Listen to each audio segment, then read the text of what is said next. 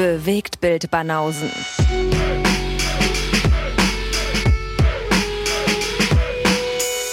Filme, Kino und Serien, bis ihr kotzt. Er ist zurück. Shalom. Shalom. Er ist zurück, richtig, ja. Aus dem Pokerexil. Ja. Ah, warte mal. Ich sitze hier so unbequem. Ich muss noch mein Portemonnaie aus meiner Tasche holen. Wie schlecht. nee, das, war, das war, hat wirklich schlecht gesessen. So. Das hat nur gerade gepasst. War gut getimt. Mhm. Okay, ja, okay. Ja. Er ist wieder zurück. Wunderbar. Live vor Ort. Ich will mal nicht so sein, das will ich hier hängen lassen. Ja, nur weil ich jetzt reich bin, heißt nicht, dass ich den Podcast nicht Das ist nett. Insofern werden wir das fortsetzen. Wunderbar. Ja, ich weiß es zu schätzen. Die Leute, die uns hören, wahrscheinlich auch. Ja. Ja, wir haben heute einen tierischen Gast unterwegs hier. Das ist ganz ungewohnt. Tierischen Gast. Ganz ungewohnt. Ja, ich wollte gerade gucken, ob er Faxen macht, weil, wie gesagt, er springt gerne irgendwo hoch. Ja, guck mal, wir haben uns schon angefreundet, hier Loki und ich. Ja, er springt äh, hoch, könnte jetzt auch ein Känguru sein. Nee, äh, Lee hat hier einen Kater zu Gast auf jeden Fall. Ja. Einen ganz niedlichen. So, wir gucken mal, ob wir heute Miauen in der Episode haben. Ja, das wäre doch lustig, wenn er hier ein bisschen mitkommentiert. Ja, das ist mal ein Geräusch, das hatten wir noch nicht auf jeden Fall. Am Start. Ja, Loki ist zu Gast. Loki ist zu Gast, genau. Diesmal mal äh, kein Hund, sondern diesmal mal Katzen. Ja, aber er macht, er macht seinem Namen alle Ehre. Ja, ist er, manchmal ja, hast du ja schon gesagt, dass er diese Katzenmoves macht, Ja, nachts ja. mit irgendwelchen Sachen runterwerfen und so. Er macht gern Faxen. Aber ein schöner Kater ist das. Ein schöner Kater, ja. Mit rotem Fell.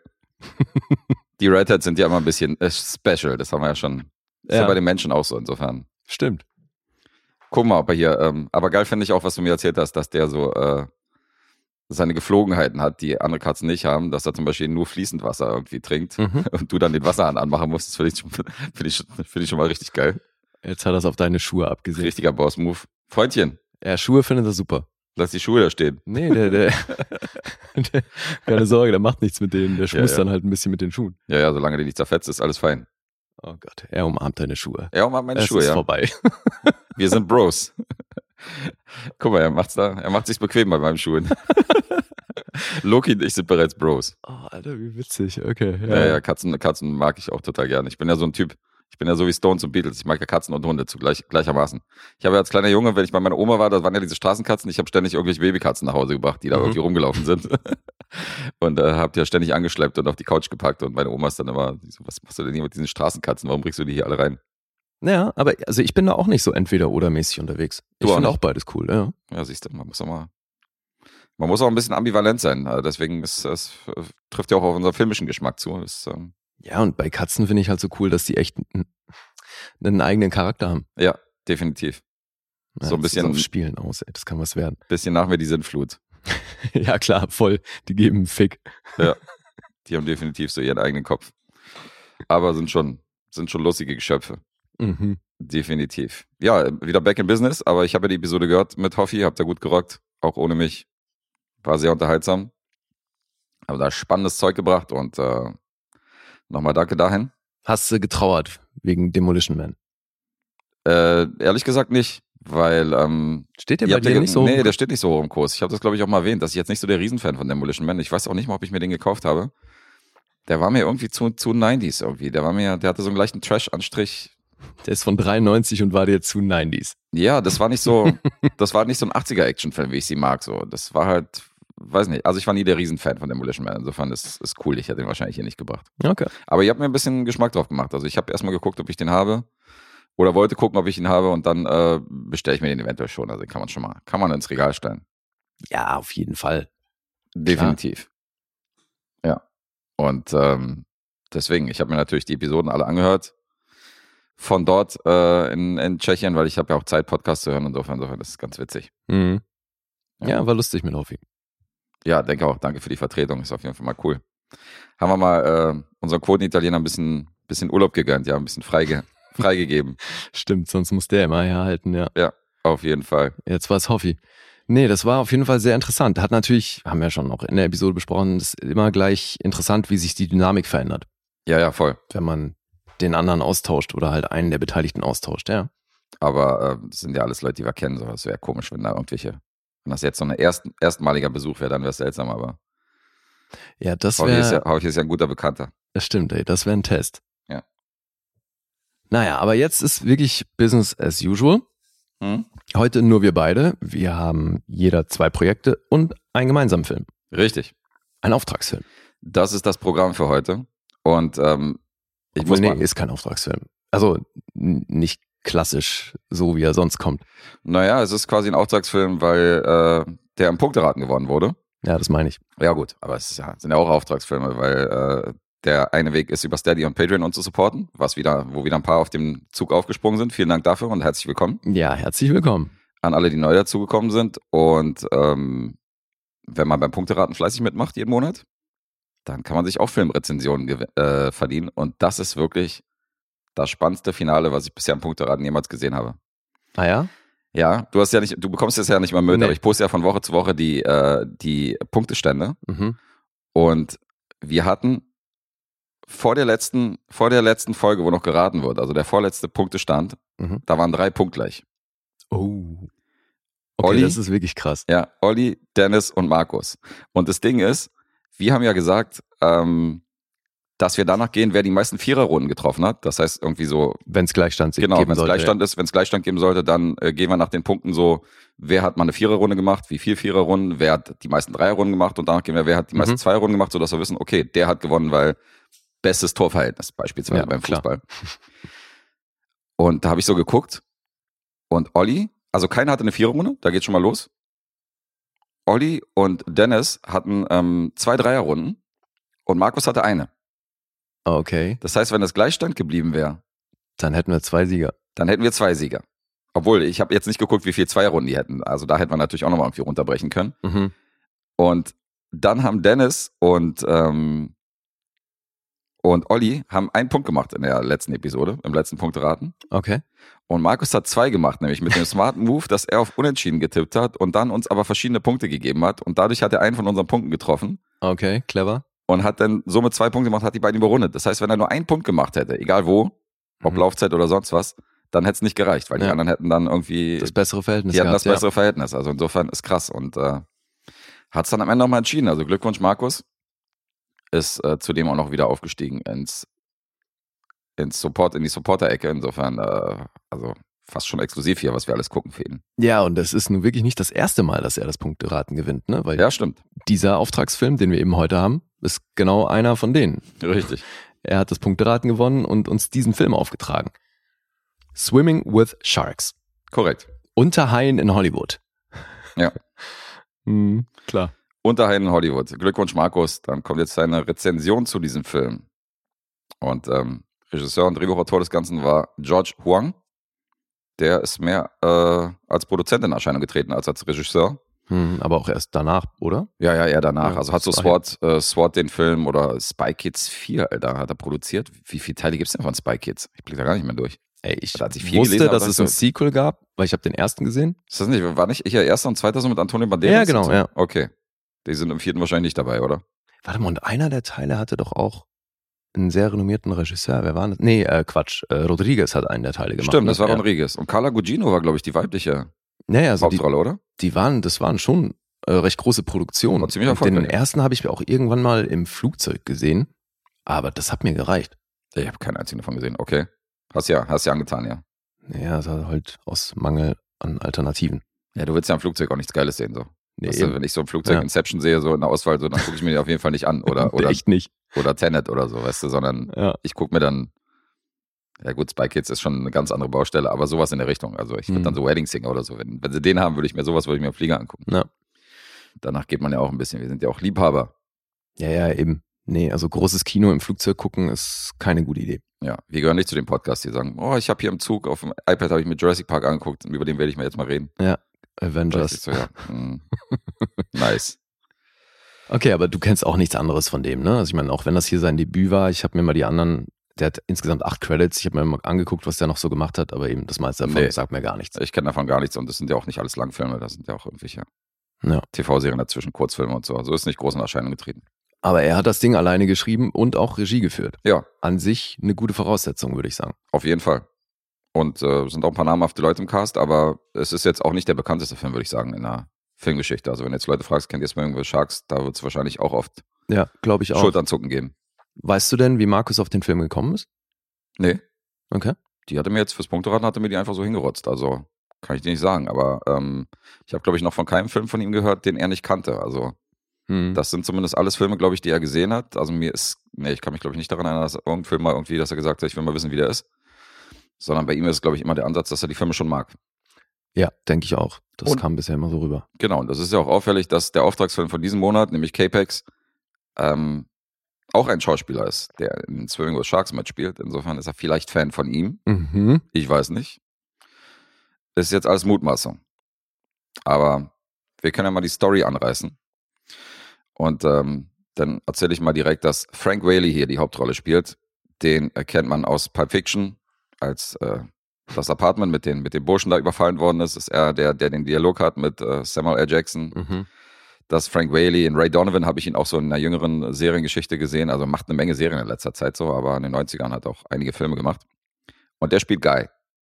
Bei dem ich mir übrigens den ganzen Film über nicht sicher war, ob der wirklich Guy heißt, ob die ihn einfach nur Guy nennen, weil er so, weil er so, so. Nichtsnutz ist, weißt du? Okay. Und dann habe ich aber den Credits gesehen, dass er da auch als Guy gelistet und dachte, okay, ist wahrscheinlich dann doch sein bürgerlicher Name. Mhm.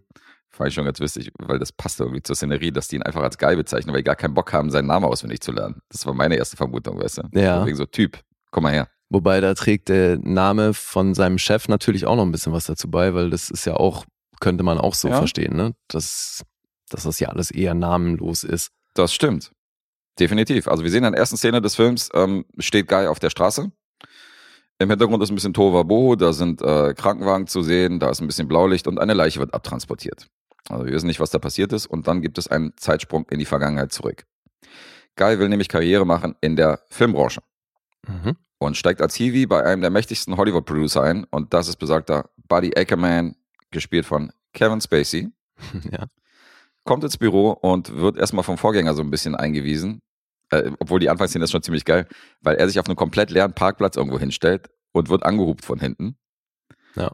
Und da steht eine Dame, die sagt so, you're in my spot, you're in my spot. Und er guckt so nach links und rechts und es ist kein Auto weit und breit zu sehen. So. Und er so, okay, alles klar, fährt dann raus und lässt sie so einparken. Das war schon auch ein geiler Moment. So, da sehen wir schon, der wird schon richtig rumgeschubst in, seiner, in seinem neuen Job. Und es geht auch weiter. Der Vorgänger, Rex, auch ein namhafter Schauspieler, Benicio del Toro spielt den. Der verlässt nämlich seinen Posten. Und deswegen braucht Buddy Ackerman einen neuen Assistenten. Und das wird Guy. Und er bekommt natürlich auch mit, wie Buddy mit Guy umgeht, weil er bezeichnet ihn als von wegen so, ja, jemand, der einen Hundenamen hat, kann es sowieso nicht weit bringen in Hollywood, weil er erzählt ihm, dass er jetzt natürlich ein äh, Co-Präsident wird bei Paramount. Rex, ja. Genau, Rex. Also er nimmt diesen neuen Posten an. Das heißt, Guy sieht natürlich in dem Moment eine Chance, dass auch er in, diesen, in dieser gleichen Position aufsteigen kann und in Hollywood definitiv Fuß fassen, so wie sein Vorgänger Rex. Buddy verkauft ihm das auch so. Buddy verkauft. Er meinte, wenn du dich hier anständig anstellst, dann kannst du nur schnell aufsteigen. Richtig. Siehe Rex eben. Aber er bekommt auch in dem Moment mit, wie Rex beleidigt wird von Buddy und mhm. wie er ihn in Grund und Boden schießt. Insofern weiß er, dass der Weg dahin steinig wird, aber er muss halt ertragen, weil Buddy selbst ist nämlich ein absoluter Tyrann. Ja, und Rex erzählt ihm auch gleich, also erzählt Guy dann eben, als er ihn fragt, sag mal, ist das irgendwie üblich, dass der so rumschreit und die Leute so rund macht und passiert das irgendwie oft und er so täglich. Na, eigentlich stündlich. Ja. Das passt gut auf jeden Fall. Also ja. es gibt keinen Moment, wo der nicht ausrastet oder irgendjemand mit Büroklammern bewirft oder was auch immer da passiert. Also der ist wirklich ein, der ist wirklich ein schlimmer Tyrann. Mhm. Ja, und irgendwann im Laufe des Films kommt Guy halt irgendwann an, an seine Grenzen, was das, was das Schwimmen, Haifischbecken angeht und äh, lässt dann mehr Taten statt Worten folgen, nachdem er halt äh, ja, es passiert lange ziemlich wurde. genau nach einem Jahr. Mhm. Weil der Film ist dann eben unterschnitten, also diese Zeitsprünge, der eine, den wir am Anfang erlebt haben, den gibt es dann auch nochmal öfter. Also wir springen dann immer wieder auch in die Situation und mhm. respektive in das, was davor passiert ist. Und das ist unterschnitten mit den Stationen, die er eben durchläuft. Also ähm, es fängt an mit dem ersten Tag, dann ist die erste Woche, dann der erste Monat und dann eben das erste Jahr. Mhm. Und parallel dazu immer wieder unterschnitten mit der Situation aus dem Jetzt quasi. Richtig. Mhm. Dazu muss man wissen, dass noch ähm, die Produzentin namens Dawn, die am Anfang den Herrn angehubt hat, äh, Guy, als er auf diesem Parkplatz angekommen ist, die wird später auch nochmal eine größere Rolle spielen, weil ähm, sich Guy und diese besagte Dawn ein bisschen annähern. Ja. Und sie natürlich nicht nur ein paar Jahre älter ist, sondern auch komplett äh, einen anderen Status hat in Hollywood als er. Mhm. Also da entsteht dann auch nochmal so eine kleine Romanze, die dann so, ja, die auch nochmal eine Rolle spielen sollte im Laufe des Films, sagen wir mal so. Ja, klein, die ist schon ausschlaggebend für das, was wir am Anfang und dann eben ja. immer wieder sehen. Ja, und die Dame wird von Michelle Forbes gespielt, auch jemand, die in den 80ern und 90ern viele Filme gedreht hat und dann jetzt echt viel Fernsehen macht und mhm. da aber auch sehr erfolgreich ist. Also die sind wirklich großen Serien dabei. Ja, da gibt es einige, die sich viel in Serien konzentriert haben. Naja, ist ja auch tatsächlich sehr viel lukrativer. Wenn mhm. du in einer gut laufenden Serie bist, ist das sehr viel geiler, als wenn du halt irgendwie kleine Filme drehst, die sich kein Schwanz anguckt. Ja, ist ja auch nicht mehr der Status von früher, dass man gesagt hat, so wenn du Fernsehen machst oder wenn du Serien machst oder so, bist du, äh, bist du Schauspieler zweiter Klasse, weißt du? Das war ja früher immer so ein bisschen hinter vorgehaltener Hand so das, äh, das Ding. Das ist ja, ja, das hat sich erledigt im, im Streaming-Content, wo jetzt Riesenserien und riesenaufwendige Pro Produktionen rauskommen sind. Ja, ja, da ich hat glaube, so Anfang 2000 verschoben. mit Sopranos und so hat sich das, war das so ein bisschen der Beginn von der neuen Ära. Mhm, total. Ja. Und äh, also ich weiß nicht, wie es dir geht, aber äh, gerade nach dem Film bei Swing with Sharks muss ich echt sagen, ich vermisse halt Kevin Spacey auf der Leinwand. Der ist halt wirklich mhm. eine schauspielerische Wucht, der ist halt mega. Ich sehe den so gerne. Der ja. ist halt immer glaubwürdig in dem, was er macht, egal welche Rolle er spielt. Mhm. Und äh, auch hier wieder, ich gucke ich guck diesen Film und denke so, Mann, ey, das ist echt ärgerlich. Also er hat ja zwar wieder ein Filmerland gezogen. Mhm. Ich weiß ja nicht, ob der gut ist, weißt du? Also die großen Hollywood-Produktionen, für die ist er natürlich immer noch Red Flag. Ja, das wird noch einen Moment dauern. Das wird auch. dauern, ja. Das ist eher ein kleiner Film, wo er jetzt wieder mitspielt, aber ich habe da schon Trailer gesehen und so und dann denke ich auch so, okay, das sieht jetzt nicht aus wie eine mega, wie eine mega Produktion, aber Kevin Spacey selbst sehe ich natürlich extrem gerne. Mhm. Ja, macht er gut. Und ich meine, so das Arschloch kann er eh auch richtig gut. Ja, das stimmt. Insofern. Das ist ja auch kompletter Frauenhasser, so wie, äh, wie äh, Guy an einer Stelle, weißt du, wo es um den Film geht, vorschlägt, einfach Penny Marshall ranzuholen der gesagt hat, bist du behindert? Warum soll ich denn eine Regisseurin hinstellen? Ja. Das Problem von Regisseurinnen ist, they're ovulating once a month, so. they shouldn't direct because they're ovulating, weißt du, so von wegen, so, das ist seine Aussage. Und, äh, scheiß ihn halt zusammen, warum er so einen Vorschlag macht da irgendwie. Äh, mhm. Wie kannst du nur? Ja. Und dann schlägt er irgendwie die Regisseure von einer von denen ist irgendwie tot.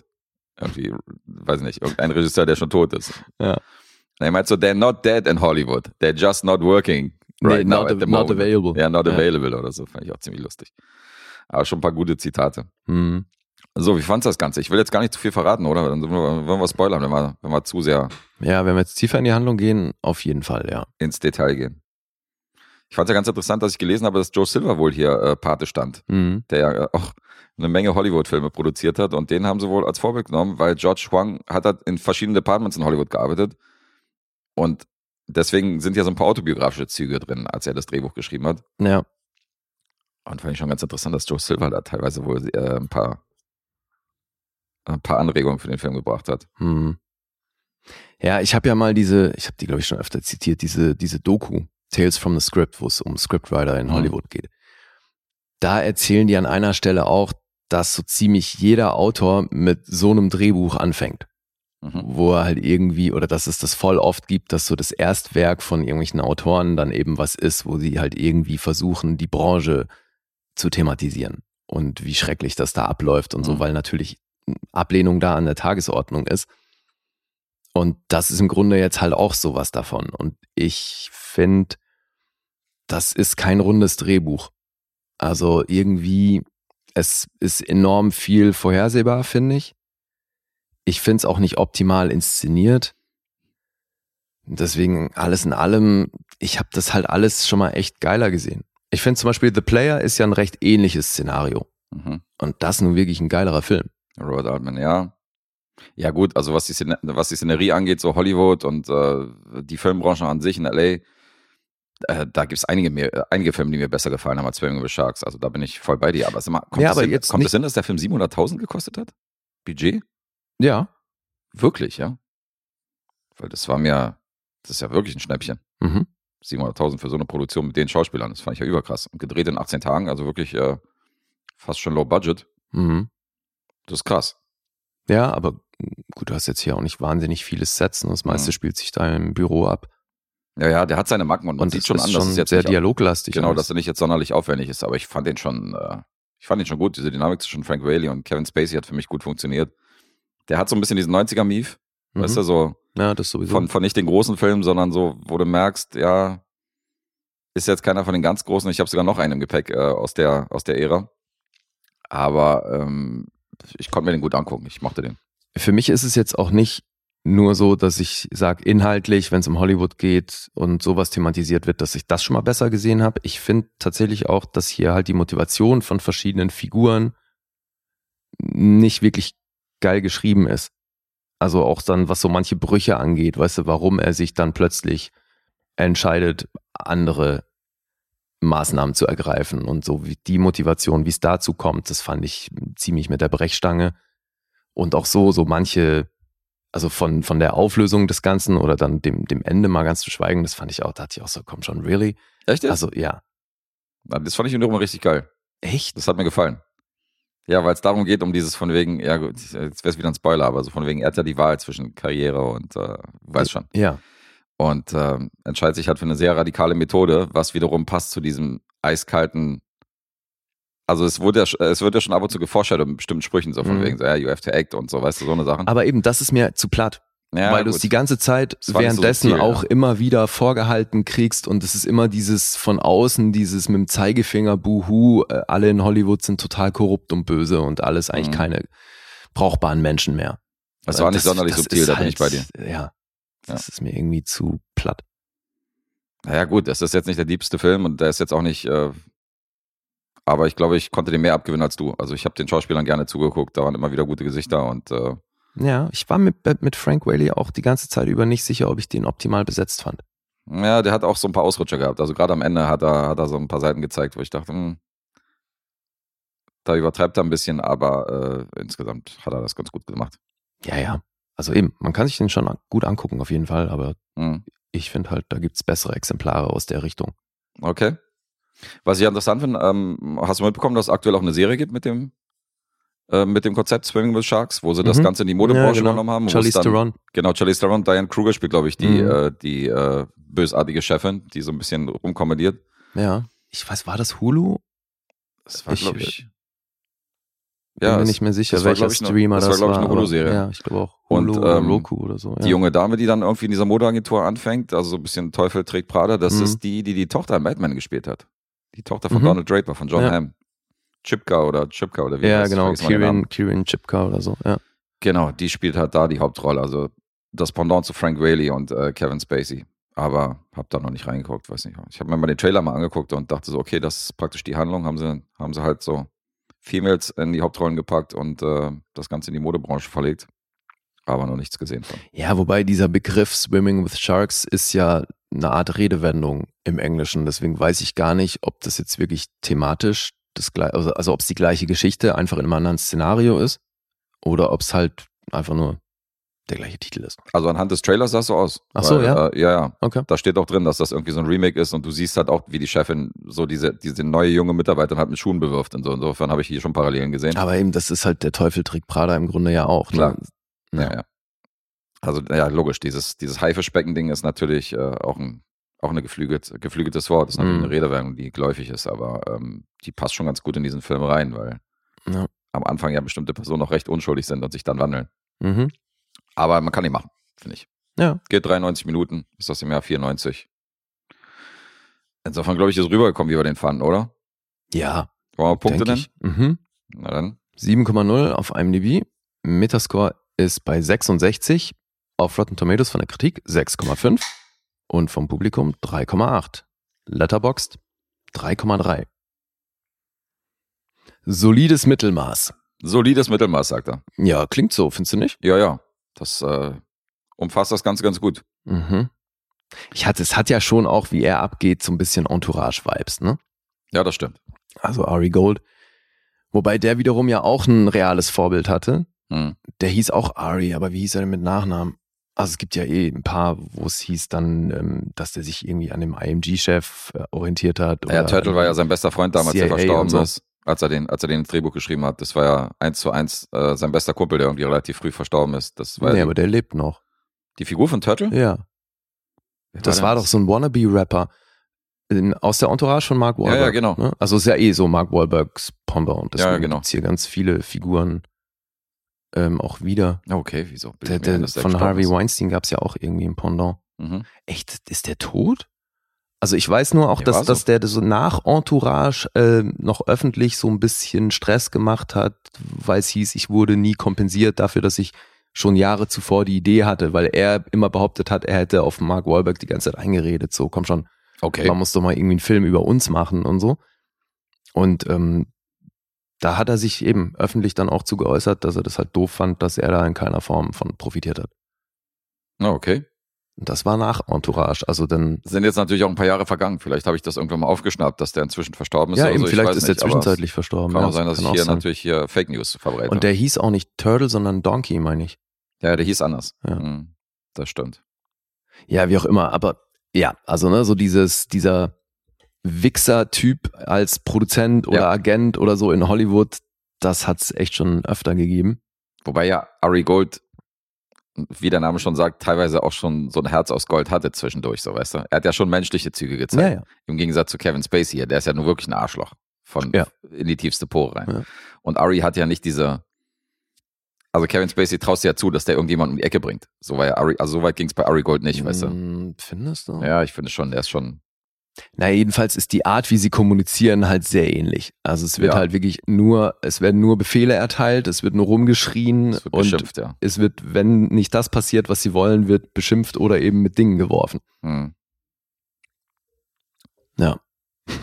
Na gut. Let's hug it out, bitch. Let's hug it out, bitch, genau. Jetzt Dann haben wir Punkte. Jetzt haben wir ein neues Punkteraten. Ach, neue nachdem, Saison. Nachdem Hoffi mich hier runtergezogen hat, hier. Thank you, friend. You're very caring and thoughtful sidekick. Ich hätte gewünscht, dass ich das von ihm sage, aber stattdessen hat er mich runtergezogen, hat mit Absicht verloren in der Support-Episode, wollte noch die, wollte noch die Zuhörer mit reinreißen irgendwie mit seinem, mit seinem ersten Vorschlag. Das konnte da ich abwenden. Da habe ich kurz gestockt und dachte so, das macht er nicht wirklich, ey, dann äh, hassen uns die Leute. Jetzt so in entscheidenden, vor allem in der entscheidenden, weißt du, ja, das wäre sehr mies das wäre richtig, richtig assi. Hast du, habt ihr zum Glück nochmal abgewendet. Deswegen schön, dass ich jetzt wieder äh, ran darf. Und ja. Ich sage sechs. Sechs ist richtig. Sechs ist richtig. Ja, und ich schwanke bei dir zwischen sieben und siebeneinhalb. Äh, ich sag sieben. Positive Variante. Fuck. Siebeneinhalb. Siebeneinhalb, mhm. scheiße. Ja. Richtig ah. geschwankt. Falsch entschieden. Spangle Shark 7,5 von mir. Und wie so oft bei Markus Filmen liegen wir wieder so ein bisschen auseinander. Mhm. Das ja, zieht das sich tatsächlich durch. Gab's schon mal dramatischer, aber ja. Ja, das gab's auch schon mal dramatisch. Stimmt schon. In der Summe bist du, kommst du besser mit seinen Auftragsfilmen klar als ich. Das stimmt, ja. Gucken wir mal, wie es äh, wie's dann mit den nächsten, mit den nächsten 17, die er uns auftragen darf, so äh, vonstatten geht. Jetzt hat er wieder zwei neue durchs Punkteraten. Mhm. Schauen wir mal, wir werden das weiter verfolgen. Aber Grüße nach Kölle. Ähm, ich habe ja vorgeschlagen, diesen gemeinsamen Film am Anfang zu bringen, weil tatsächlich der zweite Film, den ich jetzt, oder beziehungsweise der erste Film, den ich präsentiere, der ist zu einer ähnlichen Zeit entstanden wie Swimming with Sharks. Mhm. Und auch dieser Film spielt in der Filmbranche in LA. Okay. Insofern fand ich diesen Übergang sehr passend. Denn es ist eins von diesen Losen, die wir in der 200. Episode gezogen haben. Und zwei Lose davon, die ich gucken darf, ähm, sind auf dem Mist von unserem Kumpel Alessandro von Cinema Volante gewachsen. Mhm. Und ein Film davon heißt Mistress. Und Mistress spielt eben genau in dieser, äh, in diesem Milieu. Ah ja. Und der Regisseur Barry Primus, der ist primär auch in einem anderen Department bekannt, nämlich der hat 116 Acting Credits. Mhm. Hat in Boxcar Bertha eine der Hauptrollen, Hauptrollen gespielt, hat in New York, New York mitgespielt, also riesen Hollywood-Filme. Aber uralt, also Boxcar Bertha, das war ja. Das war das Debüt von, eben. Ja, genau, das sehr, war das Debüt von Scorsese. sehr frühes Werk. Sehr frühes okay. Werk, ja. New York, New York war ja auch 70er und so, aber dreht bis heute noch Filme. Ist, glaube ich, Jahrgang 35, 36 und so und hat immer noch irgendwas äh, Pre-Production in der Mache als, als Regisseur. Also ist immer noch Alter. aktiv. Okay. Aber war primär als Schauspieler unterwegs und hat dann irgendwann auch angefangen, Regie zu führen, oder wie? Genau, hat irgendwann auch angefangen, so ein paar, paar Filme äh, zu, zu inszenieren, aber jetzt auch nicht allzu viel. Also er hat die meisten Credits hat auf jeden Fall durchs, äh, durchs Schauspielern. Mhm. Die Story ist auch von ihm. Das Drehbuch wiederum ist von J.F. Lawton. Der ist ein großer Autor, der hat nämlich äh, Drehbücher verfasst für äh, Pretty Woman zum Beispiel. Ah ja. Oder Alarmstufe Rot, um mal einen Film mit einer ähnlichen Thematik und einem ähnlichen Genre zu nennen. Beide Drehbücher tatsächlich von dem gleichen Typen, J.F. Lawton. Abgefahren. Und von dem ist auch das Skript zu Mistress. Wobei man sagen muss, dass der Regisseur Barry Primus und die Story stammt von ihm, also auch hier wie bei Swimming with Sharks, viele eigene autobiografische Erfahrungen mit reingeflossen wahre Persönlichkeiten genommen, ein bisschen in die Story mit eingebaut, verändert und so weiter und so fort. Mhm. Äh, so, es geht um einen Herrn, der ist Drehbuchautor in LA. Und der hat lange kein Hit gelandet, hat sich so ein bisschen zurückgezogen, weil ein Unfall sich äh, nämlich passiert ist bei einem Film, wo er involviert war. Da würde ich jetzt auch nicht weiter rein, um das nicht zu spoilern. Und dieser Drehbuchautor wird aufgesucht von einem Produzenten. Und dieser Drehbuchautor und der Produzent brauchen dringend einen Hit. Die haben einfach lange irgendwie nicht mehr Fuß gefasst in Hollywood und jeder weiß zwar, wer die beiden sind, aber ähm, keiner nimmt die mehr ernst, weil die nichts mehr reißen. Mhm. Und der Produzent wiederum findet das Drehbuch aber super gut, was, äh, was, der, was der Autor geschrieben hat und kommt mit so einem jungen Drehbuchautor, der das Drehbuch so ein bisschen bearbeiten sollte, kommt er zu ihm zu Besuch und will halt das Drehbuch irgendwie an den Mann bringen und sagt so, pass auf, ich bringe dich groß raus wieder, ich bringe dich zurück nach Hollywood an die Spitze und wir, ich kenne ein paar Produzenten, mit denen bin ich dicke und zu denen gehen wir hin und die werden uns den Film finanzieren, dass wir den auf die Beine stellen. Mhm. Und dann suchen die diverse Produzenten auf äh, und alle haben mehr oder weniger Interesse an diesem, an diesem Drehbuch, weil das Drehbuch sehr gut ist. Ja. Aber die haben auch Bedingungen. Der eine zum Beispiel will seine Liebhaberin besetzen. Mhm. Ja, die ist halt super jung und der sagt so, ja, die muss halt die weibliche Hauptrolle spielen. Ansonsten äh, gebe ich hier kein Geld. Der andere will mehr Humor reinbringen, was schwierig ist, weil es um einen Künstler geht, der irgendwie Selbstmord begeht im Laufe des Films und der total an sich zweifelt. Und mhm. er will aber, dass dieser Film witzig ist. Mhm. Also, und der Drehbuchautor verzweifelt dazu an den, an den Ideen und an den Bedingungen, die die haben, weil ich meine, diese, diese blonde, dieses blonde Püppchen, was er da besetzt haben will, dieser andere Produzent, die ist, die hat da null Talent. Mhm. Die ist halt keine gute Schauspielerin und die zerstört da den Film. Das ist ein ernsthaftes Drama. Okay. Der dritte will mehr Sex haben. Der sagt so, ja, Hollywood verkauft sich mit Sex. Du musst hier Sex einbauen in das Drehbuch. Das geht so nicht. Mhm. Und alle wollen daran werkeln und äh, unser Drehbuchautor wird halt hin und her gerissen, weil das für ihn so ein Herzprojekt ist mit eigenen dunklen Seiten, die er halt zu Papier gebracht hat und äh, die Leute wollen das verfilmen, aber halt anders, als er sich das vorstellt. Und das wäre überhaupt nicht mehr sein Baby gewesen. Mhm. Ey, und dafür, dass ich noch nie was von den Film Mistress gehört habe, ist die Besetzung überkrass. Okay. Äh, in dieser ganzen, in diesem ganzen Cast ist der, der die Hauptrolle spielt, dieses Drehbuchautors, noch der unbekannteste. Das ist nämlich ähm, Robert Wool. Robert Wool kannte ich als Alexander Knox in Batman von 89. Alter. Das war wahrscheinlich so die bekannteste Rolle, wo man ihn schon mal gesehen haben könnte, weißt okay. du? Okay. Und ähm, der Produzent, der ihn aufsucht und der mit ihm mal wieder irgendwie äh, was Großes starten will, der wird gespielt von Martin Landau. Oh, das ist auf jeden Fall auch ein guter Name. Der auch bei Entourage übrigens auch mitgespielt, da fällt mir gerade ein, auch ein geiler Zufall. Ey, und die drei Produzenten, die besuchen, halte ich fest. Der erste, Danny Aiello. Okay. Großer Name. Der mhm. zweite, lustigerweise gleich nach äh, zwei glorreiche Holunken gesehen, Eli Wallach. Okay. Krass. Der, der, äh, der Mexikaner gespielt hat in, ähm, in zwei glorreiche Halunken, The Good, The Bad and The Ugly. Und der dritte ist einfach mal Robert De Niro. Okay. Und Robert De Niro ist befreundet mit Barry Primus. Und der hat ein bisschen auch hier äh, für Produktion gesorgt, dass dieser Film nämlich mal äh, gedreht wird, weil Barry Primus hat nämlich bei verschiedenen Studios vorgesprochen, hat den Film nicht finanziert gekriegt.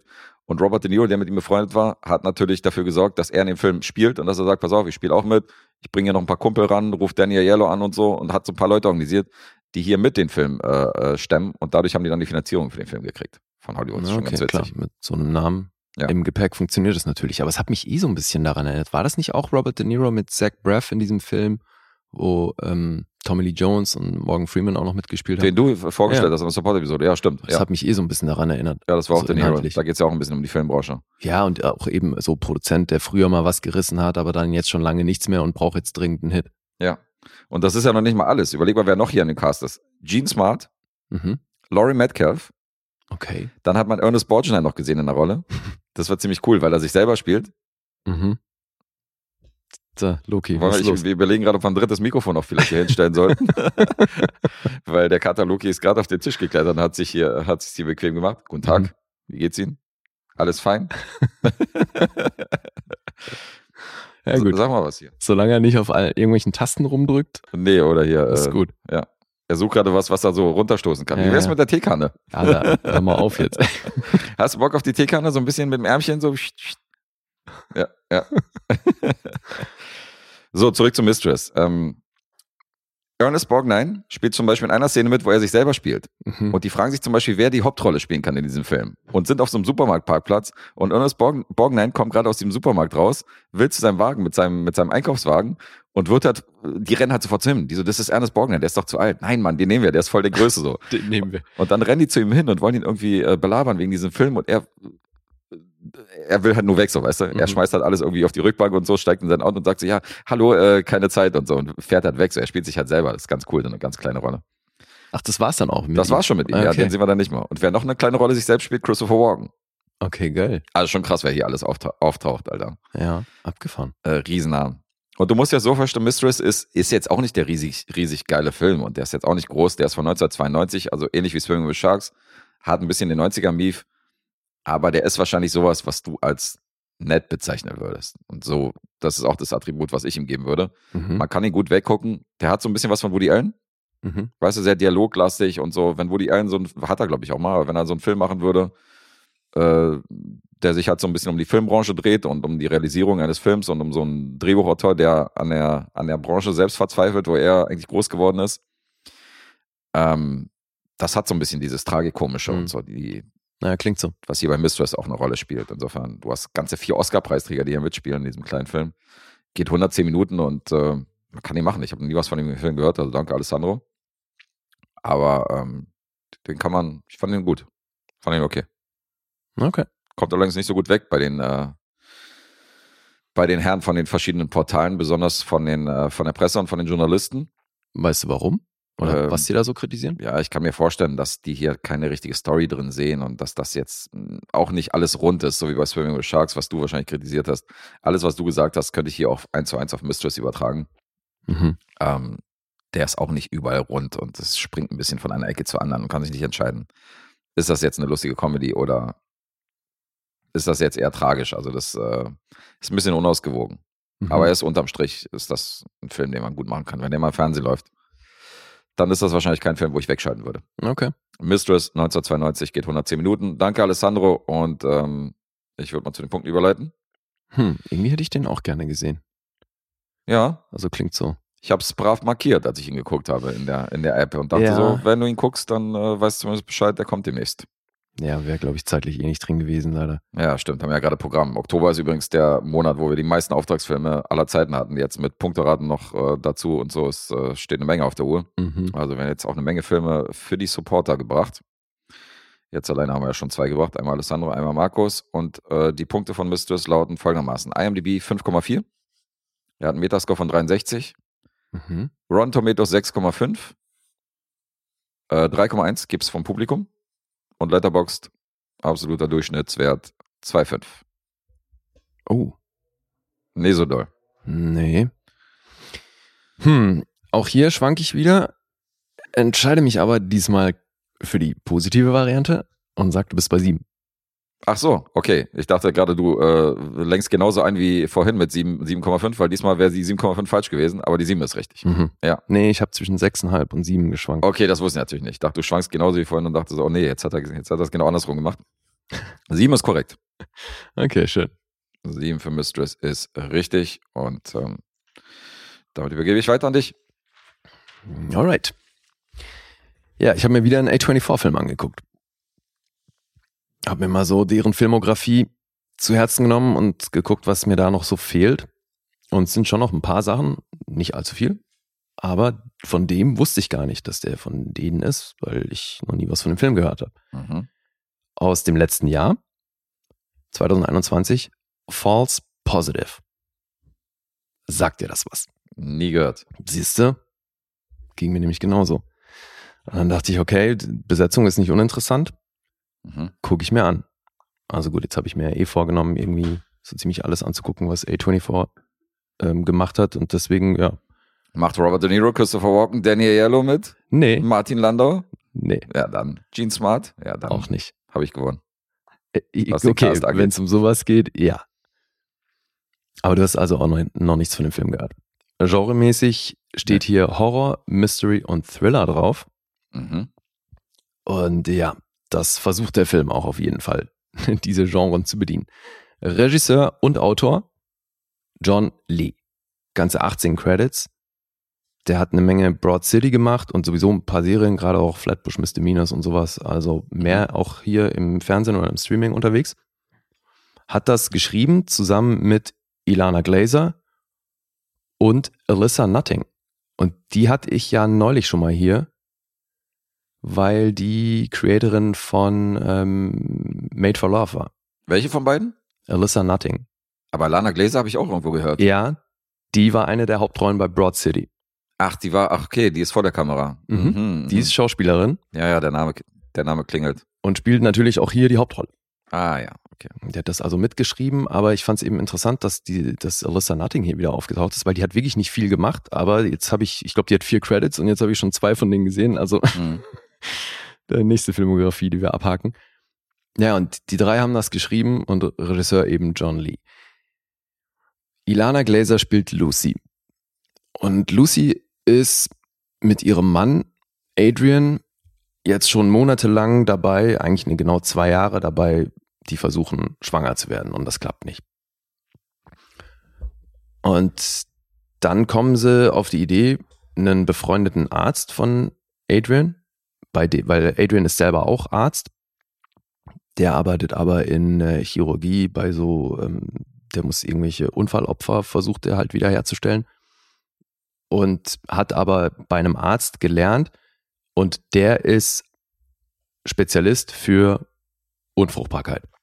Okay. Also der verhilft Paaren dabei, äh, schwanger zu werden. Dieser Dr. Hindel, der war eben sowas wie der Mentor von Adrian und den suchen sie jetzt auf.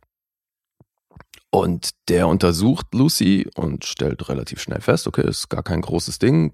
Die und die Werte sind ein bisschen zu niedrig, aber das können wir irgendwie medikamentös beheben. Und dann findet eine künstliche Befruchtung statt und sie ist schwanger. Hm. Dieser Arzt, Dr. Hindel, wird von Pierce Brosnan gespielt. Pierce Brosnan, okay. Ilana Glaser spielt also Lucy. Adrian, ihr Mann, wird von Justin Thoreau gespielt. Und eben Pierce Brosnan ist dann der Arzt. In der Praxis, die seine, die, die Nurse, die ihm assistiert, so die Sprechstundenhilfe, die wird von Gretchen Moll gespielt. Ja, also Boardwalk Empire. Schon auch im Hauptcast zumindest Leute, die man kennt. Ja, durchaus. Ja, und jetzt wird Lucy schwanger und wie das oft ist bei künstlichen Befruchtungen, ist sie dann nicht nur mit einem Kind schwanger, sondern gleich mit dreien. Jetzt ist das aber so aufgeteilt, dass ähm, es gibt zwei Jungs, Zwillinge, die sind so in einer Blase und dann gibt es eben noch ein Mädchen. Mhm. Und dann geht es darum, jetzt müsst ihr euch entscheiden, weil wir müssen eine sogenannte Reduction vornehmen, um die Überlebenschancen für ein einzelnes Kind zu erhöhen, muss das, müssen die anderen oder das andere dann eben quasi beseitigt werden. Also er sagt, jetzt hast du die Wahl zwischen den beiden Jungs oder eben dem Mädchen. Äh, voll Sophies Choice. Ja. Okay. Und mit der Entscheidung ist er dann erstmal konfrontiert und ich glaube, man kann noch erzählen, dass sie sich, also die hat dann natürlich einen Dialog mit ihrem Mann. Der Mann ist schwer dafür, dass die Jungs zur Welt kommen und sie entscheidet sich dann aber für das Mädchen. Mhm. Und dann wird die entsprechende Prozedur vorgenommen. Und nachdem das passiert ist, hat Lucy immer mehr das Gefühl, dass irgendwas nicht stimmt. Und das wird schon auch bildsprachlich relativ früh so aufgezogen. Also du wirst, hier kommt der Mystery-Horror-Aspekt ins Spiel. Ja. ja, du wirst in die Richtung gelenkt, dass mit diesem Dr. Hindel irgendwas nicht koscher ist. Mhm. Das ist entsprechend inszeniert, ja. Okay. Und im Verlauf der Schwangerschaft wird diese Skepsis immer größer und daraufhin wendet sie sich auch an eine Hebamme, die, von der sie irgendwie das Gefühl hat, dass da ein menschlicheres und persönlicheres ähm, Arbeiten stattfindet, wenn man das so nennen kann jedenfalls ist sie eben mit dem Dr. Hindel dann auf Dauer nicht mehr so wirklich warm. Mhm. Ja, und dann geht es natürlich drum, die, die Wahrheit aufzudecken, was da, was dieser Dr. Hindel da betreibt und inwiefern da noch andere Leute mit drin hängen und ja, was mit ihrem Kind ist oder ihren Kindern. Mhm. Mysteriös. Ja. Und alter, alter, also. Warte, lass mich raten, ist das? One word. Awesome. Das wolltest du sagen, oder? Ja. Ey, also das fühlt sich nun wirklich so an wie der Millennial-Aufguss von Rosemary's Baby. Okay. Aber der das. Millennial-Aufguss. Ja, voll. Abgefahren. Also, pff, ich würde jedem erstmal raten, Rosemary's Baby zu gucken, bevor du dir überhaupt überlegst, diesen Film anzugucken, weil den kannst du echt schenken, Alter. Das nicht gut, ja? Nicht, nee. Also das ist auf jeden Fall mit Abstand der schlechteste A24-Film, den ich jemals gesehen habe. Mit Abstand. Mhm. Also den, die auch selbst produziert haben, ne? weil das ist hier der Fall. Mhm. Das ist wahnsinnig generisch, erst recht für A24-Verhältnisse. Also, das ist schauspielerisch alles zwar solide. Mhm. Also ich finde, hier fällt keiner irgendwie groß negativ auf. Am Ende passieren noch so ein paar Dinge, die die Nummer zwar wieder aufwerten, aber bis dahin, der geht eine Stunde und 32 Minuten und es fühlt sich mal mindestens doppelt so lang an. Echt, ja? Ja. Also wirklich krass, wie der sich zieht, weil du halt auch das, was da so an Stimmung aufgebaut wird, du siehst halt wirklich nahezu alles kommen. Mhm.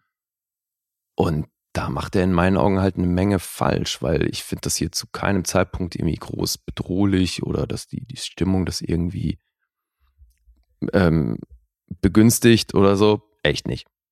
Abgefahren. Ist wirklich kein guter Film. Das auch bildsprachlich, das gibt dann, das ist gar nicht so, so, das kommt irgendwie nicht aus einem Guss, ey. Das ist, es gibt manche Bilder, die ich echt cool fand und dann sieht es aber voll oft aus wie so ein, wie so ein Lifetime-Movie oder so ein Hallmark-Movie. Also wirklich so. Ist das, äh, ja, ist das vielleicht so die Bildsprache für den Film oder also, dass das mit Absicht so gewählt haben, dass wie so ein Hallmark-Movie wirkt aus künstlerischen Gründen? weiß ich nicht, weil die Musik ist dann trotzdem so ein bisschen auf Horror gemacht. Wobei ich muss gestehen, den Score fand ich gar nicht schlecht. Mhm. Aber eben bildsprachlich ist es stellenweise so weird und wird auch da eben jetzt wieder A24 halt nicht gerecht. Ne? Also man, leider hat man dann halt irgendwie eine gewisse Erwartungshaltung. Das ist es, ja. Dass es entweder irgendwie artsy oder zumindest geil aussieht oder sonst was ist. Mhm. Und dieser Film ist in meinen Augen nichts von alledem. Hm. Also hättest du mir den gezeigt und ich hätte hinterher sagen müssen, von welchem Studio der ist. Hättest du nicht auf A24? Nie im Leben wäre ich hier bei A24 gelandet. Wirklich nicht. Okay. Also, Nee, der war leider nix. Hm. Das äh, kann ich echt nicht guten Gewissens empfehlen. Und äh, also normalerweise kann man dann bei sowas ja noch sagen, ja zumindest reißt irgendwie die Kurzweiligkeit raus, weil er nicht lange geht, aber das fand ich gerade ein echtes Problem. Weil sonst so die einzelnen Leute hier gucke ich mir auch gerne an. Mhm. Und es gab auch einen Moment im Film, wo ich dachte, ah, okay, jetzt macht er eine interessante Richtung auf weil sie ist dann bedingt durch die Hormone und es wird immer wieder Mummy Brain genannt, ist sie dann halt auch oftmals sehr verwirrt mhm. Und erlebt Situationen, die nicht wirklich so sind und beziehungsweise halt anders in ihrer Wahrnehmung. Und da hat er eben an einer Stelle was gemacht, wo ich dachte, ah, okay, cool, wenn er jetzt in die Richtung weitergeht, so dann könnte es echt interessant werden. Aber war da nicht so und ist dann eben auch wieder verpufft. Also gab es so ein paar einzelne Szenen, die mich dann doch irgendwie halt ganz gut dabei gehalten haben. Aber Alter, ey, das war ein Kampf. Abgefahren. Ja gut, aber ich kann es, also A24 hat ja bei mir eine ähnliche Quote, weißt du, ich finde die Filme super interessant und lausche immer auf, wenn der Film irgendwie von A24 produziert oder vertrieben wird oder ja. Aber ähm, die hatten ja auch schon so Filme wie, ähm, ich hatte hier auch diesen, diesen Swiss Army Man zum Beispiel, war mir zu hoch vom Humor. Das ist wieder ein Film, den du wahrscheinlich feiern würdest. Aber ähm, mein ähm, wie heißt der Film mit Casey Affleck? Der immer für dich so das äh, Anti-Beispiel ist für Oscar-Filme, die gefeiert worden sind. Manchester by the Sea. Manchester by the Sea. Und mein Manchester by the Sea ist ja Moonlight. Mhm. Den finde ich ja totlangweilig. Und mit dem konnte ich überhaupt nichts anfangen. Ich habe mich übelst gelangweilt bei dem Film. Und mhm. das ist ja auch ein A24-Film. Das ist so, für mich mein ja. Manchester by the Sea. Also ich bin nicht einhellig der Meinung, dass die alle geil sind, sondern bei mir sind auch immer wieder Ausrutscher dazwischen, wo ich denke, so, boah, ich habe gerade mal aufgerufen, dieser Dark Places hier mit äh, Charlize Theron, so ein, so ein mhm. Thriller, der war auch richtig langweilig. Also da sind schon ein paar Filme. Spring Breaker ist auch ein A24-Film, das habe ich gar nicht ja. schon gehört. Siehst du, und bei das ist zum Beispiel Teilt sich ein, bisschen. ein Film, den fand ich nicht gut. Da mhm. hatte ich sogar wirklich ernsthafte Probleme mit, mhm. aber der war interessant. Also der war zumindest besonders. so, genau, auf seine Art besonders, so dass ich zumindest sagen konnte, auch wenn ich das ja. in der Summe echt scheiße fand, weil der damals wirklich mich, der mich fast schon aufgeregt, kam der trotzdem anders daher. Ja, das kann man bei Swiss Army Man definitiv auch sagen.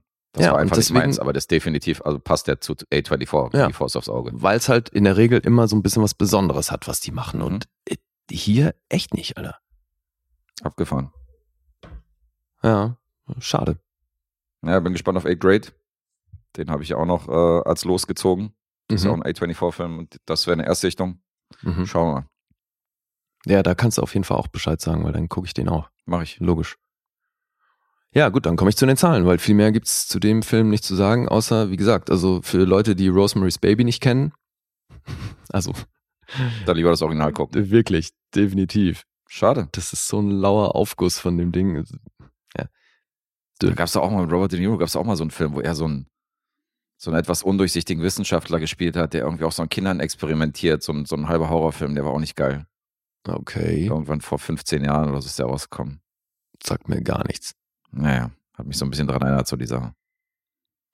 Das ist auch schon total Klischee, weißt du, diese undurchsichtigen Wissenschaftler, die dann irgendwie, die erstmal so tun, als wenn die helfen und danach äh, mhm. zeigen die sich von der dunklen Seite. Ja, also, ja, das, das ist auch schon super abgedroschen. Wirklich schon leider zu oft gemacht. Ja. Ja, ich war dann so ein bisschen beruhigt, als ich die Zahlen gesehen habe, weil das ist ja dann oftmals so, dass man irgendwie so einen Film total scheiße findet und dann sieht man die Zahlen und gibt total viele Fans und so und äh, das war hier wirklich nicht der Fall, mhm. weil die Zahlen sind wirklich nicht besonders. 4,7 gibt es auf IMDb, Metascore ist bei 54, auf Rotten Tomatoes 5,6 von der Kritik und vom Publikum, ich meine, von der Kritik sind es gerade schon mal 48% Empfehlung, vom Publikum sind es 18% Empfehlung mit durchschnittlich 1,9. Das ist nicht toll. Nope. Letterboxd 2,3. Okay. Ah. Hm. Jetzt du. Hm, hm. Hier haben wir wieder ein bisschen eine größere Spanne, die möglich ist, was deine Punktevergabe angeht. Das kann ich mir gut vorstellen, ja. Ist nicht so leicht, weil ich meine, da sind ja ein paar Schauspieler, die durchaus was können. Das jetzt, klingt jetzt auch nicht nach so einem. Ja, eigentlich mag ich alle Beteiligten hier. Eben, ist jetzt keine komplette Billigproduktion, wo man jetzt sagt, so, was für ein Dreck. Wenigstens filmisch oder schauspielerisch gibt es wahrscheinlich da ein paar Punkte. Aber nicht allzu viele, offensichtlich. Äh, 3,5. Alter, genau das. Genau das? Wie geil bist du denn, ey? Yeah. Wie lustig. Trifft er das? Cool. Ja, dreieinhalb tatsächlich. Ja, das war nicht leicht. Oder ich habe es natürlich einfach sensationell erklärt. Du hast es natürlich sensationell erklärt, ja. ja, nee, schön. Ey, dreieinhalb ist richtig. Alter, False Positive ist wirklich keine Empfehlung. Ja, ich merke schon. Alter, vor allem auch da wieder im direkten Vergleich, was Rosemary's Baby für ein geiler Film ist, ey. Boah. Ja, den muss ich mal wieder gucken. So, pass auf. Ich habe noch eine Punktenachreichung. Mhm. Ich habe mir auch einen A24-Film angeguckt. Okay. Passenderweise. Mhm. In der Episode 99 von ihr besprochen. Uff. Shiver Baby. Shiver Baby, schön. Habe ich gesehen. Und äh, also dem hast du 8,5 gegeben. Ich habe nochmal nachgeschlagen. Ich habe mir deine Rezension noch angehört und mhm. gehe größtenteils konform. Mhm. Ich fand das ein ausgezeichneter Film. Ich fand das sehr gut, wie sie in dieser zu diesem leichten Schmaus kommt und dann Begegnungen hat, die so ein bisschen unangenehm werden dann so im Laufe des Films und du mhm. betrachtest praktisch nur diese paar Stunden auf dieser auf dieser Shiver. Ähm, was mich extremst gestört hat, war das, was wo du gesagt hast, dass das musikalisch durch den Sound und durch die Streicher untermalt wird, mhm. fand ich halt super penetrant. Anstrengend, ja. Ja, dieses diese Streicher, die halt immer diesen diesen diese Horrorelemente halt untermalt haben, mhm fand ich halt zu aufdringlich. Okay. Ansonsten, ich glaube, dass das Schauspiel von ihr und von den Beteiligten und die Szenerie an sich, dieses Unangenehme, hätten gereicht, auch ohne das so extrem mhm. mit der Brechstange noch äh, musikalisch zu untermalen. Ja, okay. Das hat bei mir tatsächlich einen halben Punkt gekostet, weil ich gesagt habe, ohne wäre es ein bisschen subtiler und cooler gewesen. Ansonsten ist das echt ein cooler Film und äh, eine geile Idee und die Schauspieler sind super hier, Fred Malamet und wie sie alle heißen und äh, äh, ja, Diana Agron mal wieder zu sehen und so. Also ich fand, das ist ein guter Film, aber von mir kriegt er dann äh, nur 7,5. Mhm. Also ist immer noch ein sehr guter Film. Ja, aber klar. bin ich ganz bei den 8,5 von dir. Okay. Den habe ich neulich auf einer Liste gefunden. Auf Letterbox hat irgendwie einer eine Liste mit den langweiligsten Filmen des Jahres gemacht. Da war der bei? Also dann von letztem Jahr. Da war der ganz weit oben. ja, okay. Was ich echt krass finde. Ja, ist jetzt, ja gut, ist jetzt auch wieder so Geschmackssache, weißt du, ist wahrscheinlich auch nicht jedermanns Sache, so dieses, ja, offensichtlich, dieses Mädel, was ja. da, äh, was da so ein bisschen hin und her gerissen wird. Aber es ist ein geiles, ist, der Film ist auch anders, definitiv. So von der Aufmachung, von der Drehweise und dass fast so alles an einem Nachmittag spielt. Mhm. Wir haben auch, ähm, also ich habe dich mal auch gefragt, ob es da Zeitsprünge gibt und du hast halt überlegt, ob zwischen zwischen dieser Affäre am Anfang, zwischen der ersten mhm. Nummer und während sie halt zu Shiver geht, wie viel Zeit da, ob da irgendwo die Beerdigung vielleicht äh, noch mit bei war und so. Mhm. Aber es ist schon alles sehr in einem, in einem sehr kurzen Zeitraum. Das ist schon wirklich ja, ne? fast eins zu eins. Ja. ja. Und das ist schon interessant. Ah, cool. Und es geht noch weiter. Ach. Du bist ja nicht der Einzige, der A24 sehr interessant findet. Und ich habe mir noch einen weiteren A24-Film angeguckt, den ich jetzt aber. bringe und den ich jetzt rezensiere. Insofern haben wir einen perfekten Übergang. Weil du hast ja schon bei The Humans in der Support-Episode hast ja schon erwähnt, dass das ein sehr interessantes Studio ist. Und mhm. gerade haben wir das auch nochmal unterstrichen. mit deinem Film jetzt weniger unterstrichen, aber insgesamt definitiv nochmal bestätigt. Und ähm, von dem Studio habe ich mir jetzt auch einen Film angeguckt. Und der ist im Lostopf. Ach. Insofern äh, darf sich Olli einen neuen Film ausdenken, denn äh, den hat er im Januar 2022 in den Lostopf geschmissen. Aber ich hatte Bock, mir den anzugucken und ähm, habe mir den jetzt anyway angesehen. Du darfst dann gerne einen neuen Film nennen, denn ich bin ein sehr großer Fan und ähm, die Filmemacherin, die diesen Film gedreht hat, die ist von mir schon hoch geschätzt. Weil ich habe von oh, ihr schon. dann weiß ich, welcher Film das ist. Ja, ich habe von ihr schon über Wendy und Lucy geredet, den mag ich ja total. Okay, ich weiß jetzt welcher, ja. Hat aber natürlich auch Filme gedreht, so wie Nightmoose, die ich überhaupt nicht mag. Insofern, äh, das ist die Dame heißt. Alter, du hast so Glück gehabt gerade, dass. Wolltest du den auch gucken? Naja, weil ich habe es alphabetisch aufgelistet und False Positive kommt halt genau vor dem Film. Stimmt, ja.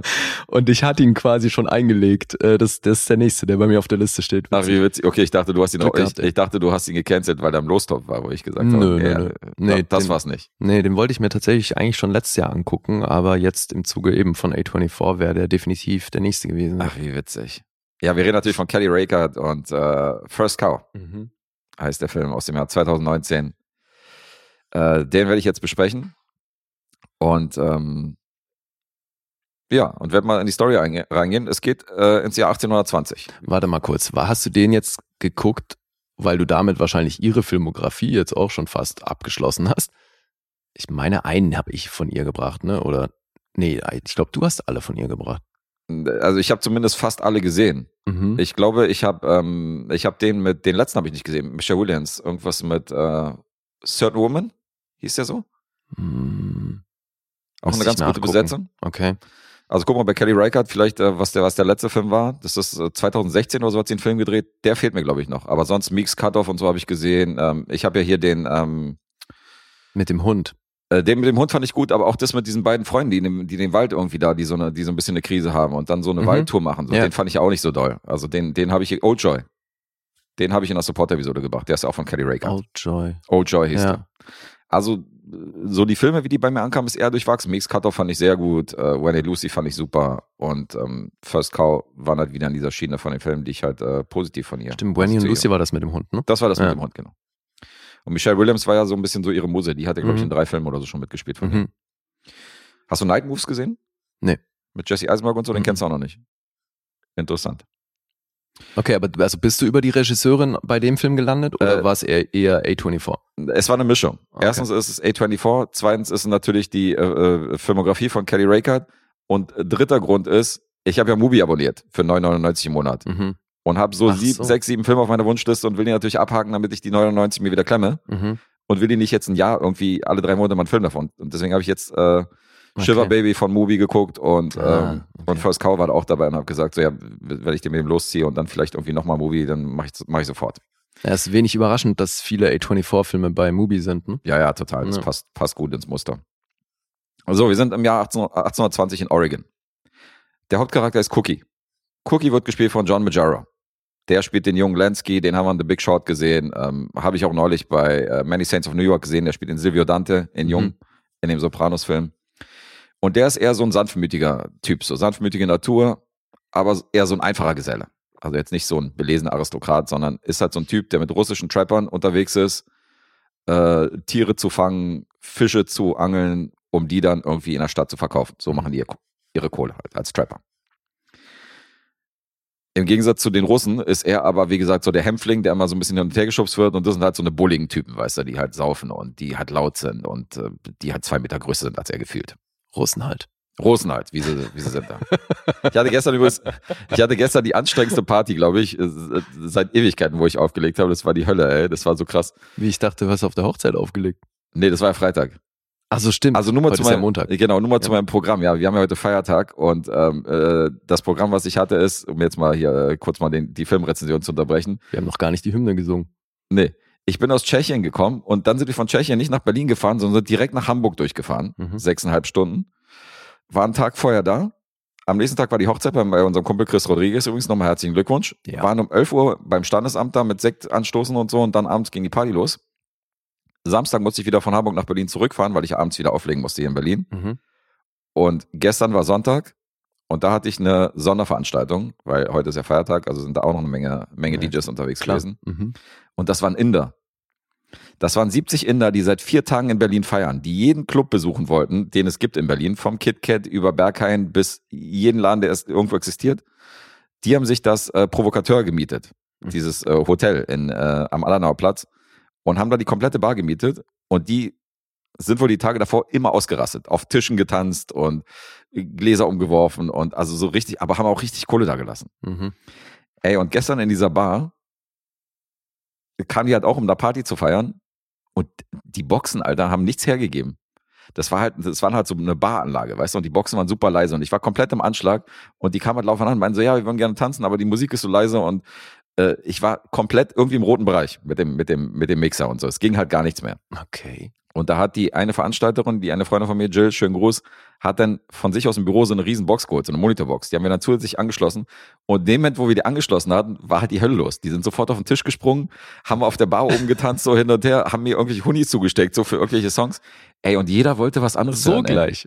Der eine wollte, der eine wollte Def Leppard mit Animal hören. Aha. Und zehn Sekunden später kommt einer, der Juicy hören will von Notorious B.I.G. und ein dritter will irgendwie Avicii hören, so, weißt du, so Haus EDM. Ich so, Alter. Und das gleichzeitig so, weißt du? Äh, ja. Es war so, es war Gutes so ein, es war wirklich ein anstrengendes Publikum. Ey. Nachdem die alle raus waren, war erstmal hier die Veranstalterin, die vier Tage mit dir unterwegs war, die erstmal so, oh, Alter, ich hab's überlebt, so, weißt du, ich druck T-Shirts, I survived, ja. I survived the Indian Guys. das war wirklich hart gestern. Ey. Aber Alter, das ist 70 Inder. Ja, ja, 70 Und die wollen Inder. gesammelt ins Berghain. Ja, ja, die, die, die wollten, die stellen sich das voll einfach vor. Haben die das hinbekommen? Also, nee, nee, die sind dann, die haben dann gesagt, so, nee. Die waren dann, weißt du, wo die hingeschickt worden sind? Ins, ähm, äh, wie heißt denn der Laden? Da, wo so, äh, wo so Transenshows sind und so hin und her, auch so ein, so ein Berliner Laden. Und das war denen schon zu Berlin. Und da haben sie gesagt, also wenn, wenn euch das zu Berlin ist, erstmal waren die so, weißt du, wir wollen das alles machen so, wir wollen auch so mhm. cool sein. Ja, klar. Und dann waren die aber in so einem Laden, der nicht halb so krass ist wie das Berghain oder das KitKat. Mhm. Und das war denen schon zu Berlin. Und deswegen haben, haben, wir, haben wir gesagt, ja, dann werden wir euch mal nicht ins Berghain schicken. Das ist, okay. glaube ich, nichts für euch. Dann eher Matrix und so.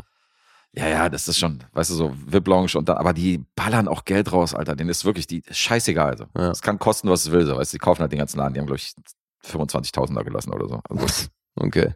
Krass. Tja, was kostet die Welt? Ja, mich haben sie auch mit Hunis beworfen, insofern, aber es war, aber ja, läuft. die Wünsche, Alter. Wirklich im Minutentakt. Im Minutentakt kam der Musikwunsch. Ich so, Alter. Und dann wollten die den natürlich sofort hören. Alle wollen sofort der Flapper ja, und Juicy und so. Ich so, ja, von Avicii zu Juicy und dann zu der Flapper, das auf jeden Fall mache ich, mache ich jetzt in fünf Minuten. Ja, wie bin ich jetzt drauf gekommen? Ach so, ja, Russen, genau. Von Russen auf ja. äh, Inder. Ähnliche, ähnliche Liga-Party-mäßig auf jeden Fall. Aber beides sehr großzügige Nationen, was, äh, was so Trinkgeld zugeht. Aber zurück jetzt äh, zu den russischen Trappern. Und ähm, als sie so unterwegs sind im Wald und da so Tiere jagen und äh, Fische fangen, findet äh, unser Kumpel Cookie einen Chinesen. Einen nackten Chinesen im Gebüsch. Mhm. Und erstmal denkt er, es wäre so ein Native American, weißt du, so ein, so ein Ach so. Äh, mhm. weil er sieht nicht, der ist so ein bisschen verschmiert und verdreckt und so. Und dann kommt raus, nee, der Typ spricht halt ganz normal und äh, spricht seine Sprache und stellt sich halt vor als Chinese. Und er wird. Stellt sich als Chinese vor. Nein, er sagt ja, ich bin, Hallo, ich bin ein Chinese. Genau. Und du? Ich habe meinen Kontrapass verloren. äh, er sagt ja, dass er nicht ein Native American ist, sondern dass er deine ja. Sprache spricht, weil er ist Chinese und so. Das sagt er dann zu Cookie. Wie gesagt, Cookie ist ja eher so ein einfacher Typ, der mhm. kapiert nicht sofort. Aber er ist sehr gutmütig und deswegen gibt er ihm Essen, der gibt ihm Kleidung und der lässt ihn in seinem Zelt schlafen. Und dann kommt raus, dass der Chinese einen von den Russen umgebracht hat in Notwehr. Weil die wiederum Kumpel von ihm umgebracht haben. Und er ist auf der Flucht. Okay. Alle jagen jetzt diesen Chinesen, um sich an ihm zu rächen. Deswegen weiß er, dass er hier gerade nichts Schlaues macht, indem er in seinem Zelt einquartiert. Aber die beiden, er rettet ihm praktisch das Leben, mhm. indem er ihn versteckt. Und im Laufe des Films entsteht zwischen den beiden so eine Freundschaft. Also irgendwann trennen sich dann diese Trapper, die kriegen ihr Geld und dann gehen alle wieder getrennte Wege und die ziehen so ein bisschen weiter ins Land, damit die da nicht in dieser Gefahrenzone mit drin sind und damit die irgendwo sind, wo die nicht mehr gejagt werden. Mhm. Und in dieser Phase, wo die so durchs Land wandern, entsteht eine Freundschaft zwischen Cookie und dem Chinesen.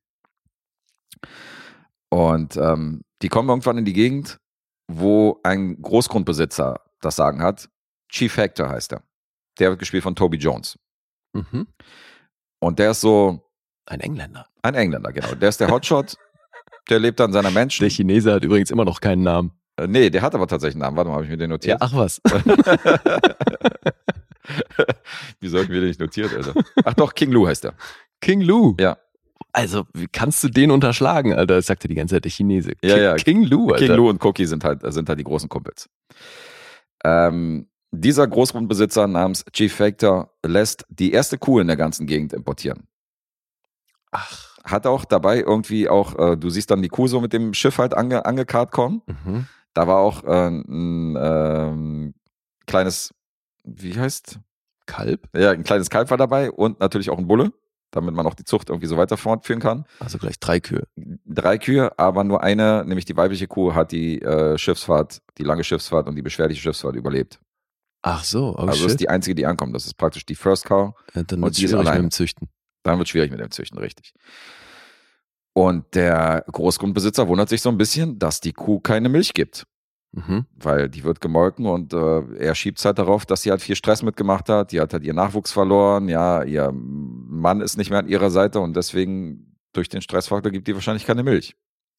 Die Begründung, warum die keine Milch gibt, ist aber eine ganz andere. Die Erklärung ist, dass nachts unsere beiden Freunde, Cookie und King Lou, die Kuh melken. okay. Und mit der leckeren Milch machen die nämlich so super leckeres Ölgebäck, was so mit Honig eingeschmiert wird. Ölgebäck? Ja, das heißt Ölgebäck. Aha. Das ist halt so, ein, so, ein, so eine Art Keks und dann wird das so mit Honig eingeschmiert und das wird halt so der Shit in der Gegend. Die werden damit der absolute Hit. Alle wollen halt dieses Ölgebäck von denen essen und fragen sich, was da drin ist und kommen natürlich nicht drauf, dass das die Milch von der Kuh ist.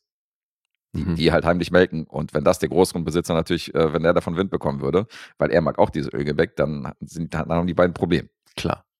Das ist so die Story. Cookie macht Kekse. Schön. Cookie macht Kekse und Cookie träumt sowieso davon, irgendwann mal sich zur Ruhe zu setzen und da seine eigene Bäckerei aufzumachen und da sein Gebäck äh, zu erstellen. Und ähm, King Lou, als er diese, also er ist halt das Brain der Operation und als mhm. er diese Kuh sieht, kommt, zählt er eins und eins zusammen und sagt, pass auf, damit machen wir richtig Kohle. Er klettert dann auf so einen Baum und hält dann Wache, dass keiner kommt und dass keiner ihn sieht, so während er die Kuh melkt. Mhm. Und tagsüber wundern sich halt äh, der Chief Factor, warum die Kuh keine Milch gibt. Okay. Das ist so die Story. Klingt eigentlich ganz cool. Ja, es ist schon interessant, weil äh, Kelly Raycard ist ja für mich so ein bisschen der weibliche Jarmusch. Mhm. Die lässt sich halt sehr viel Zeit in ihren Filmen. Da ja. passiert halt oft gar nichts und das sind oft ruhige Momente. Der Score ist halt sehr dezent gesetzt und ähm, äh, der Film ist schön. Also der schlägt auch einen sehr schönen Bogen von der Anfangsszene, äh, die in der Gegenwart spielt, mhm. bis zum Finale, mhm. bis zu einem Schlussakkord, den ich sehr gut fand. Und äh, das ist so, musst dir das vorstellen, das ist halt so die Welt von Pionieren, von Siedlern, von Immigranten, von Trappern, die damals so dargestellt würden. Und zwar alles, alles ein bisschen dreckig, alles ein bisschen einfach. Und äh, die Story mit den Keksen, ich sag mal so, andere Filmemacher hätten daraus wahrscheinlich so eine billige Comedy gemacht. Mhm. Weißt du, diese Typen, die nachts eine Kuh melken und dann irgendwie nicht erwischt werden dürfen Klar, und dann die Kekse ja. verkaufen. Das ist einfach mal eine Story für so eine, äh, für so eine lustige Komödie. Aber in dem Fall hat Kelly Reichardt einfach mal so eine Geschichte über Freundschaft gedreht und äh, mit ernsten Momenten und die jetzt nicht so, hat zwar auch so diesen lakonischen Humor, der ab und zu durchblitzt, mhm. aber ist definitiv keine Comedy, aber ist äh, schön und sehenswert. First Cow.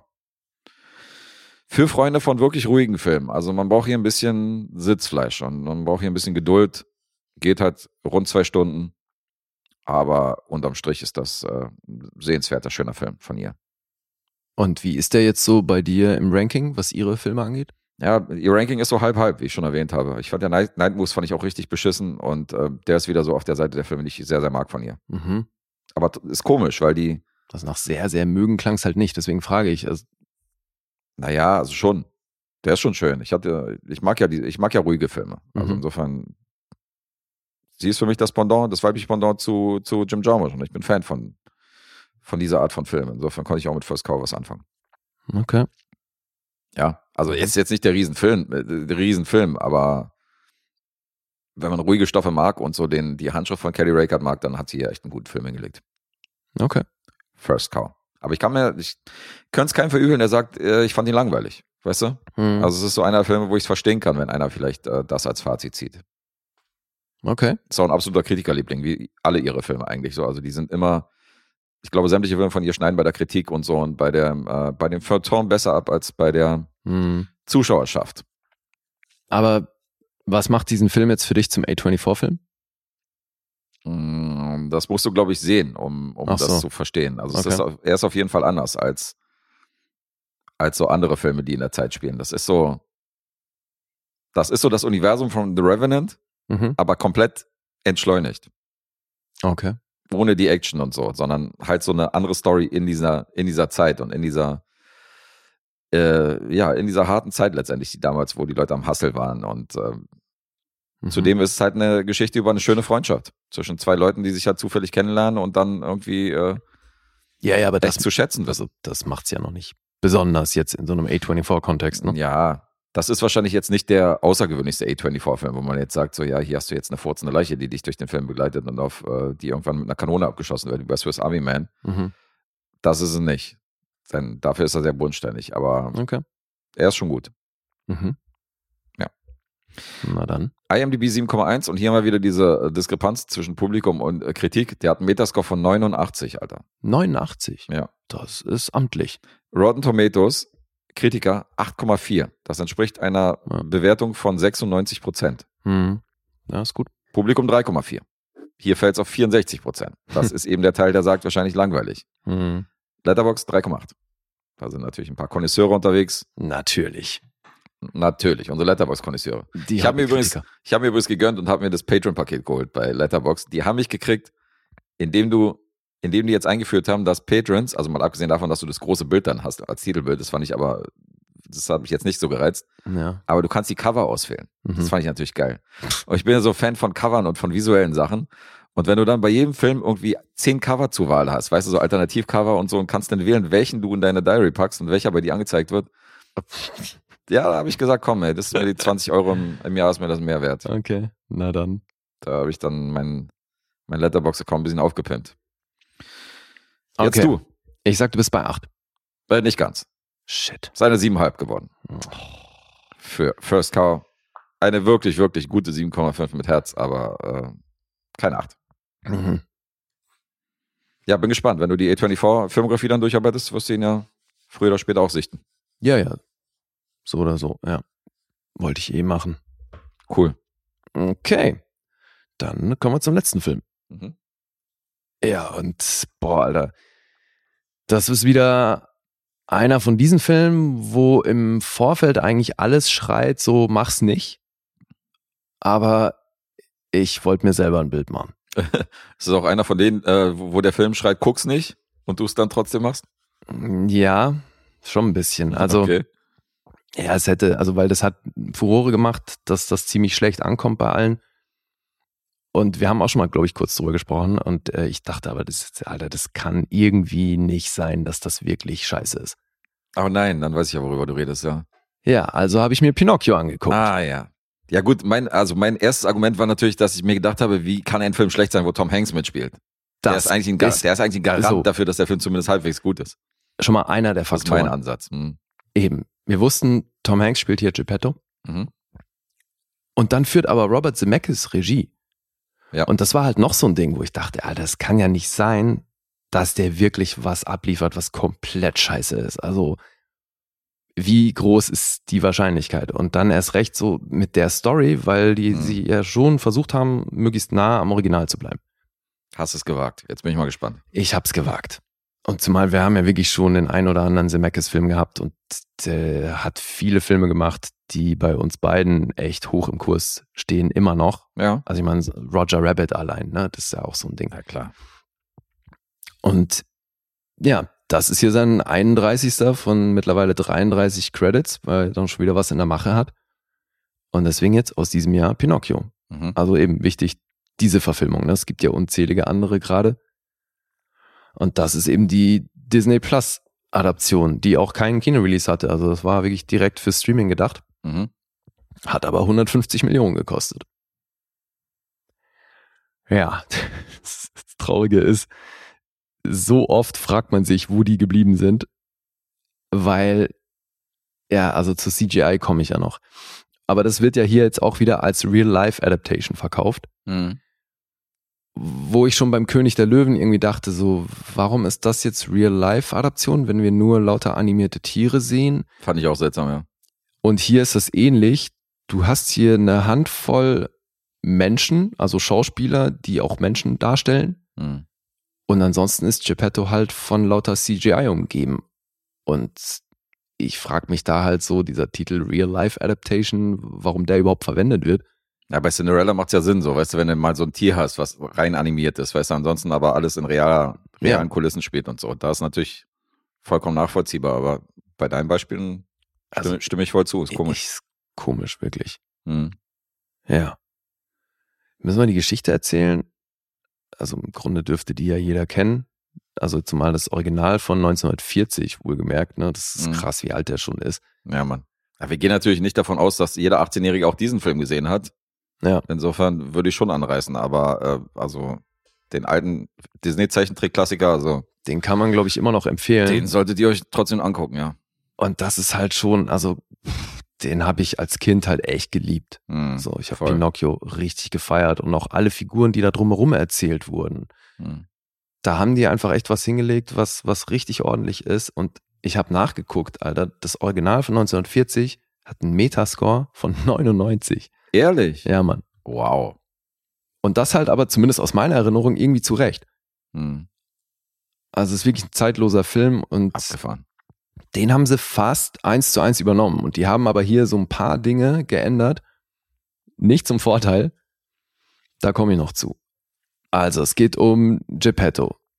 Der ist äh, ja, so eine Art Uhrmacher im Italien und wir befinden uns irgendwo, das wird zeitlich gar nicht eingeordnet, aber das wirkt alles halt so nach. Früher. Ja. Mhm. Damals. Und der ist eben in so Wo die Trapper, die russischen Trapper noch durch die Gegend gelaufen sind. Ja, wahrscheinlich einen Ticken später, aber ja. Der ist eben in Italien in so einem Dorf und da kennen sich auch alle und ist eigentlich alles easy peasy. Jetzt ist im Film, äh, in diesem Film hier wird erzählt, dass Geppetto mal Frau und Kind hatte, mhm. Die er mittlerweile nicht mehr hat und weil er aber gerade seinen Sohn dermaßen vermisst, bastelt er sich jetzt aus Holz eine Puppe die ähm, soll eigentlich so eine Marionette sein, weil der ist dann auch an so Fäden aufgehängt. Und Geppetto lebt dann da in dieser Werkstatt, wo er eben auch sein Bett und alles stehen hat, das ist sein Haus, und wird dann da umgeben von der Katze Figaro und dem Goldfisch. Ah, fuck, wie heißt der Goldfisch? Ähm, Sebastian. genau. Nemo. Ja, das gibt's jetzt nicht, dass ich nicht drauf komme. Wie da, da, also bei der Quizfrage wäre ich auch gescheitert, tut mir leid. Cleo, glaube ich. Okay. Ich konnte mich an die Katze. Ist so alles. An die Katze hätte ich mich auch nicht mehr erinnert. Ach echt? Da hast du mich jetzt gerade auf. Ich so, ja stimmt, da war noch eine Katze. Figaro. Habe ich nicht mehr auf dem Schirm gehabt. Ja, aber Jiminy Cricket ist der Begriff. Ja klar, Jiminy Cricket. Okay. Den Sidekick mit dem Zylinder, den kenne ich natürlich noch. Der führt hier in die Handlung ein. Okay. Und das ist schon der erste Cringe-Moment. Weil er fängt, das ist ganz klassisch, die fangen mit diesem Buch an, was sich öffnet und dann wirst, mhm. springst du in die Handlung rein und Jiminy Cricket ist Erzähler aus dem Off. Mhm. Übrigens Joseph Gordon-Levitt. Ah ja. Und dann sehen wir Jiminy Cricket auch im On, wie er so die Straße langläuft in einem ziemlich runtergekommenen Outfit und ähm, auf der Suche nach einer Bleibe ist. Und als er da so langläuft, fängt er halt auch an zu sprechen und dann kollidiert das aber mit der Stimme aus dem Off also mit sich selbst. Und dann unterhält er sich erstmal mit sich selbst und macht dann untereinander erstmal aus, was jetzt hier, wer jetzt hier weitererzählt. Okay. Wo ich auch schon dachte, so, Alter, was? Was ist das für ein Metawitz? Okay. Gut, aber dann bleiben die natürlich in der Handlung und äh, Jiminy Cricket führt weiter durch die Handlung und der landet dann halt in dem Haus von Geppetto. Und dann hat Geppetto dann diese, diese Puppe gemacht und Pinocchio, wie wir alle wissen, ist diese Puppe und der hängt dann da an seinen Schnüren und Geppetto will ins Bett gehen und sieht dann aber am, am Himmel so einen hellen Stern und denkt sich, ah, okay, das ist hier, ne? Der berühmte Wishing Star, Wishing on a Star, wird ja eh auch gleich am Anfang getrellert. Mhm. Und er wünscht sich etwas, was wir nicht hören. Der ist dann nah auf Knien vorm Fenster und spricht seinen Wunsch aus und legt sich dann ins Bett. Und dann kommt durchs offene Fenster diese Fee angeflogen, die Blue Fairy. Hier gespielt von Cynthia Erivo. Cynthia Erivo. Dann kommt also diese mhm. CGI-Fee reingeflattert und das sieht, Alter, das sieht aus wie Wishmaster, Mann. Das ist wirklich hart. Also, Wo ist der Wishmaster, Sam? ja, das ist wirklich krass, Alter. Das ist also stellenweise wirklich dachte so, Leute, was, das kann doch nicht euer Ernst sein, Mann. Das wäre schon in, in, jedem Computerspiel irgendwie scheiße und das bietet uns jetzt hier an. Also es, da wären ja Cats, Cats-Vibes, wären ja Total, Alter. Und dann machen die aber halt vielleicht auch bewusst so eine wahnsinnig künstliche Welt auf, aber eben das kollidiert dann wieder an so vielen anderen Stellen. Mhm. Naja, und ähm, die Blue Fairy, die hat dann da den Dialog mit Jiminy und ähm, erweckt dann eben Pinocchio zum Leben. Er erklärt dem dann auch nochmal kurz äh, ein paar Dinge, befreit ihn von seinen Schnüren und zieht wieder ab. Und am nächsten Morgen merkt Geppetto natürlich, dass Pinocchio jetzt lebt, bis er dann auf Jiminy Cricket stößt. Das dauert noch eine Weile. Punkt ist, die blaue Fee hat Jiminy Cricket das Versprechen abgerungen, dass er als das Gewissen von Pinocchio fungiert. Deswegen muss er die ganze Zeit auch an ihm dranhängen und auf ihn aufpassen, dass der sich moralisch korrekt verhält. Mhm. Aber dieses ganze Moralthema, was ja auch im alten Film wirklich eine große Rolle spielt, ne, hier Stichwort Lügen und dann auch die Entscheidungen, die du triffst mit dieser Insel, wo die Kinder dann mit Rauchen und Saufen konfrontiert werden und so, das fällt ja alles nahezu unter den Tisch. Und deswegen hast du jetzt also das Gewissen von Pinocchio in Form von Jiminy Cricket, aber der kommt gar nicht so wirklich als Gewissen zum Einsatz, weil die eben auf diese Momente, die, die spielen die alle so runter. Das ist zum Beispiel der einzige Punkt, wo dieses Lügen von Pinocchio zum Einsatz kommt. Das war ja im, im alten Film war das ja echt für ihn auch ein Hindernis, ein Problem, ne? dass in dem Moment, wo er gelogen hat, seine Nase länger wurde. Mhm. Hier kommt es ein einziges Mal zum Einsatz und da sogar so, dass es ihm hilft. Ach echt? Ja, nur einmal. Das war ja ein maßgeblicher. Das hat man, also das hat man noch immer irgendwie gleichgestellt, wenn man an Pinocchio gedacht hat, so dieses Lügen und die Nase wird genau, länger. So. Ja. Und ja hier ist er dann halt am gewissen Punkt in so einem Käfig eingesperrt. Mhm. Und dann kommt Jiminy Cricket dazu und er fängt an zu lügen und dann wird seine Nase länger und dann kann er auf dieser langen Nase vor zum Schlüssel, um den Schlüssel zu holen, um ihn zu befreien. Das heißt, es ist der einzige Moment, wo er lügt, hat sogar noch einen positiven Effekt. Okay. Ist ja moralisch dann auch fragwürdig, diese Botschaft. Ja, ja, aber das ist es sowieso insgesamt, weil ähm, ja, es geht dann drum, also ne, heile Welt, Pinocchio lebt und soll zur Schule gehen, wird auf der Schule aber abgefangen von einem Fuchs und einem, ich glaube, eine Katze ist das andere. Äh, wie heißt er nochmal? Honest John, genau.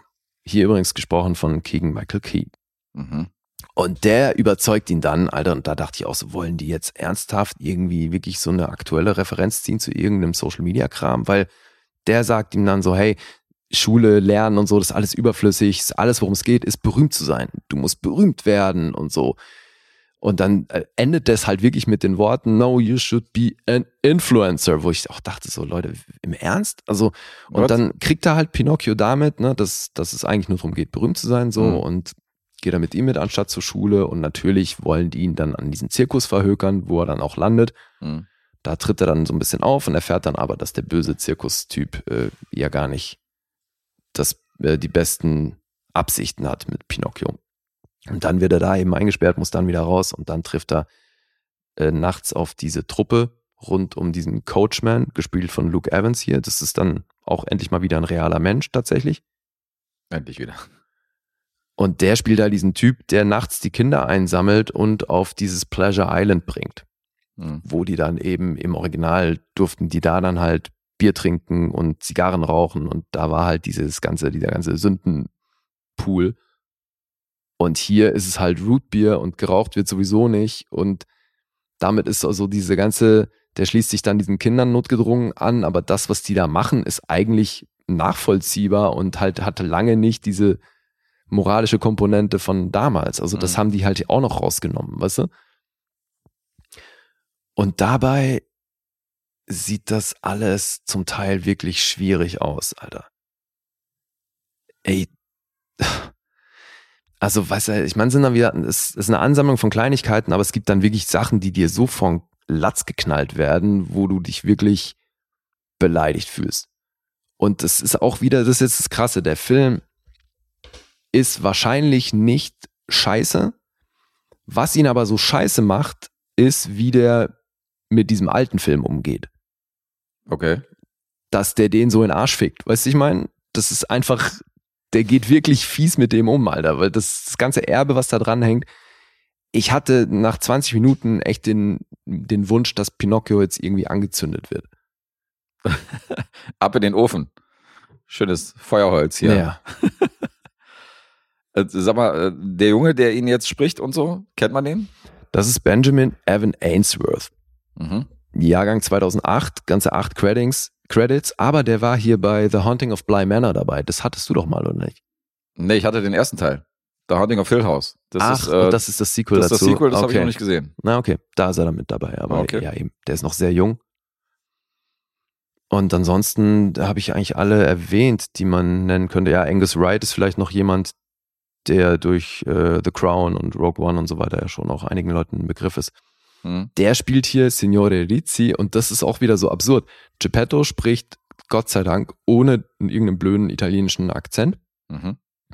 Der schreit hier sowieso primär Pinocchio. Ansonsten ist sein also Vokabular überschaubar. Hanks, ja. Naja, also ich meine, hey, wie er das spielt, das ist halt so inszeniert, Alter. Und er ist dann halt einfach der, der liebe Opa oder Onkel. Mhm. Und der sich dann über alle Maße freut, dass der Pinocchio vor ihm steht und uh. er kann mehr. Ja, natürlich. Mhm. Aber dann kommt eben so ein Angus Wright als Signore Rizzi an, der dann irgendwie bei, der möchte Geppetto eine Uhr abkaufen, die ihm aber irgendwie, die hat einen hohen sentimentalen Wert für ihn, deswegen will er die nicht hergeben. Mhm. Und er versucht ihn zu überreden. Und Angus Wright spricht dann aber mit so einem absurden italienischen Luigi-Akzent. Okay, der lässt sich das nicht nehmen. Nee. Und dann denke ich mir halt auch, was, was macht ihr hier denn für ein Universum auf? Also, er ist dann aber auch der Einzige, der mit so einem Akzent spricht. Das ist ganz strange. Mhm. Und dann kommt diese Möwe noch dazu, die es ja früher auch gab. Die spielt ja schon auch eine wichtige Rolle, aber die sieht dann wiederum so ein bisschen nach Augsburger Puppenkiste aus. Also der Look ist wirklich so von richtig ätzend bis es gibt auch echt schöne Bilder. Mhm. Ist alles dabei. Da frage ich mich, das kann, wie, wie kann das sein, dass ein Robert Zemeckis da wirklich ein Auge drauf hatte? Also ich meine, wie gesagt, Alter, Roger Rabbit sieht an manchen Stellen wirklich geiler aus als dieser Film. Mhm. Abgefahren. Das ist so ein Unfall. Ja gut, Robert Zemeckis ist auch der Typ, der Forrest Gump und Zurück in die Zukunft gemacht hat. Also, dass der Filme drehen kann, wissen wir. Aber ja, aber was hier schiefgelaufen ist, Gut, also das lässt denn, sich schwer in Worte fassen. Also wenn du dich jetzt mal so in die in die äh, Position oder in die Perspektive eines Kindes versetzt, so wenn die jetzt den Film sehen, ja, habe ich ja versucht. Ja, und für die und dann ja, dann siehst du wahrscheinlich so eine Lust, die, lustige Holzpuppe, aber auch da so was dann inhaltlich an Message und so dabei ist, das mhm. ist alles so so harmlos auch verglichen mit dem früher. Also weißt du, okay da kriegt man schon den Eindruck, dass es wirklich nur darum geht, die halt irgendwie mit bewegten Bildern irgendwie äh, stillzuhalten, mhm. als dass es dann wirklich darum geht, dass der Film auch noch irgendeine Message mitbringt. Das ist ja, das ist ja schade. Zumal der die Nummer dann auch so ein bisschen anders auflöst. Das äh, kann man vielleicht sogar gut finden, also weil er lässt das so ein bisschen ambivalent, was so diese Verwandlung von Pinocchio am Ende angeht. Mhm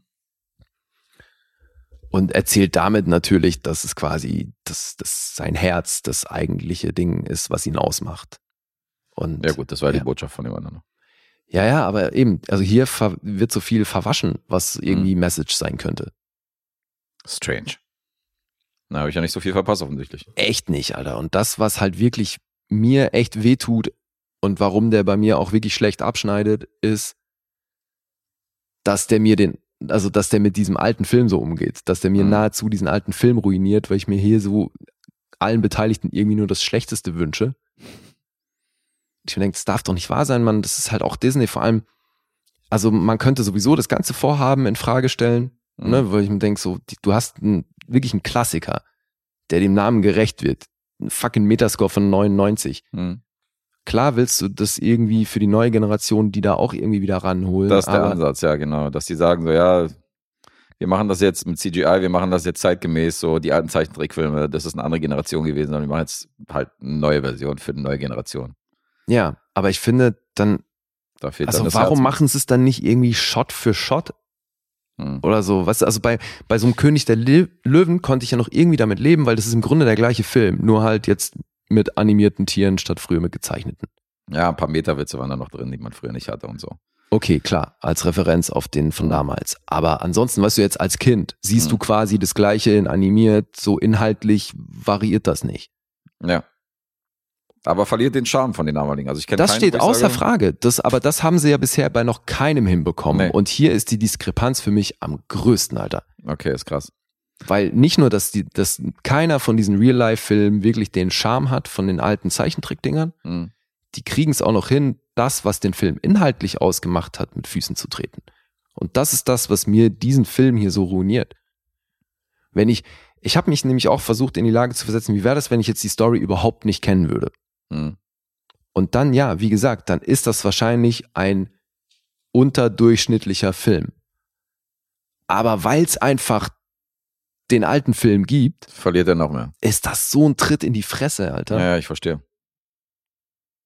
Das ja. ist ja ärgerlich. Ich bin ja noch recht versöhnlich, was die Realverfilmung der äh, modernen Disney-Filme angeht. Also Dschungelbuch und König der Löwen und so. Ich konnte die gut abstrahieren von den alten Filmen und habe die nicht verglichen, habe gesagt, das ist für eine neue Generation, die sind ein bisschen seelenloser und technisch natürlich auf einem hohen Niveau. Aber ich konnte das gut machen, so weißt du, ich konnte mir die gut angucken und äh, war da nie so negativ wie, wie andere Leute, die da grundsätzlich immer gesagt haben, die Zeichentrickfilme auf alles, was danach kam, äh, auf jeden Fall nicht gucken. Mhm. Aber der hier klingt so, als wenn man das wirklich, als wenn das wirklich überflüssig war. Big time. Also selbst hier Susi und Sträuch und so, die fand ich ja schon richtig miserabel. Also das ging dann schon bergab, wo ich gesagt habe, den hat es wirklich nicht gebraucht. Ja. Und der hier klingt noch schlimmer, wenn, mich, wenn ich dir Glauben schenken darf. Also gebraucht hat sie bisher, meine ich, alle nicht. Ja. Also den einen wahrscheinlich mehr, den anderen weniger. Mhm. Aber hier, das, was die hier halt anders machen, ist nicht nur überflüssig, sondern zum Teil halt auch wirklich noch echt dreist. Guck mal, es mhm. gibt natürlich den Moment, wo bei ihm alle Kuckucksuhren, die er da im Zimmer hängen hat, gehen dann natürlich gleichzeitig los. Irgendwie, ne, wenn halt die Stunde voll ist. Mhm. Und dann hast du halt wirklich Detailshots auf die ganzen Uhren alle Figuren, die aus diesen Kuckucks, Kuckucksuhren rauskommen, sind halt Disney-Figuren. Hast du mhm. da ähm, irgendwie Toy Story und Dumbo und Schneewittchen und alle einfach. Sogar Roger Rabbit ist vertreten, weißt du? Und dann halt solche Verweise, wo ich mir auch denke, Leute, das, das ist eher Flexen ne, als alles andere. Ja, voll. Und das ist dann halt auch eben gegebenenfalls die Kinder nochmal an die Figuren mhm. erinnert und boah. Wahrscheinlich war Han Solo noch dabei, so von wegen so, guck mal hier, ja. Genau. Star Wars haben wir Star auch. Star Wars haben wir auch noch, ey. wirklich, ja. Okay. Ja. Und es gab wohl den Plan, dass Sam Mendes den macht. Okay. Sam Mendes ist aber auch ja. ein interessanter Ansatz. Das scheiterte dann an den Verhandlungen. Ja, vielleicht wäre das ein bisschen düsterer geworden und dann eher so ein bisschen an der Del Toro-Variante. Alles im One-Shot drehen. Ja. Hm. Ja, aber eben, also gerade so diese wirklich für mich großen Themen wie die Sache mit dem Lügen und so, das ist hier halt wirklich ein Witz. Mhm. Hier wird's eher als was Gutes dargestellt, fast schon.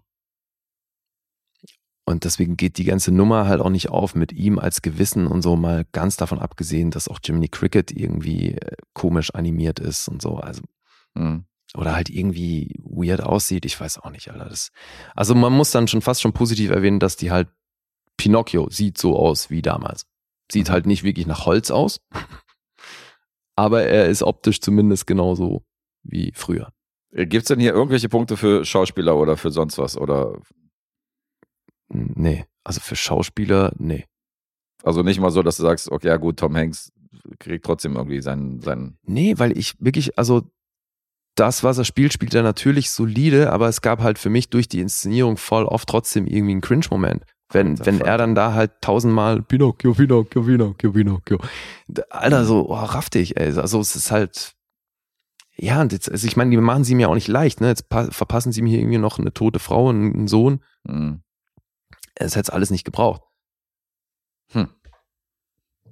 Ja, und dann haben die auf jeden Fall auch, gerade was eben CGI angeht, ein paar Sachen echt komisch gemacht, weil wenn er Pinocchio in der Hand hält, siehst du halt auch irgendwie so einen Abstand zwischen seinen Händen und der Puppe. Mhm. Das ist einfach nicht gut gemacht. Nicht mal technisch gut. Nee, also handwerklich, das ist auch wirklich krass, ne, dass äh, Disney es heutzutage noch hinbekommt, einen Film rauszubringen, wo du was an der CGI bemängeln kannst. Ich fasse zusammen. You don't like the Jabba? Exakt. Kann man schon sagen, oder? Ja, deswegen komme ich jetzt mal zu den Punkten. Die sind natürlich einigermaßen durchwachsen. Mhm. Ich glaube, der beste Wert ist tatsächlich noch IMDb mit 5,1. Okay, die Kritiker werden ihn wahrscheinlich dann zerreißen. Metascore ist bei 39. Mhm. Auf Rotten Tomatoes von der Kritik 4,7, vom Publikum 2,2 auf Letterboxd ist der im Schnitt bei einer 2,0. 2,0, das ist wirklich unterirdisch. Ja. Im Schnitt, Alter, der ist wirklich hart. Ja. Ja, Pinocchio. Ja, gut, ich schätze. Hey, Musik, Musik Alan Silvestri und so, ne? Also hier ja, sind ja auch wirklich Namen, große Namen beteiligt, mhm. Alter. Und das ist wirklich so ein Verkehrsunfall.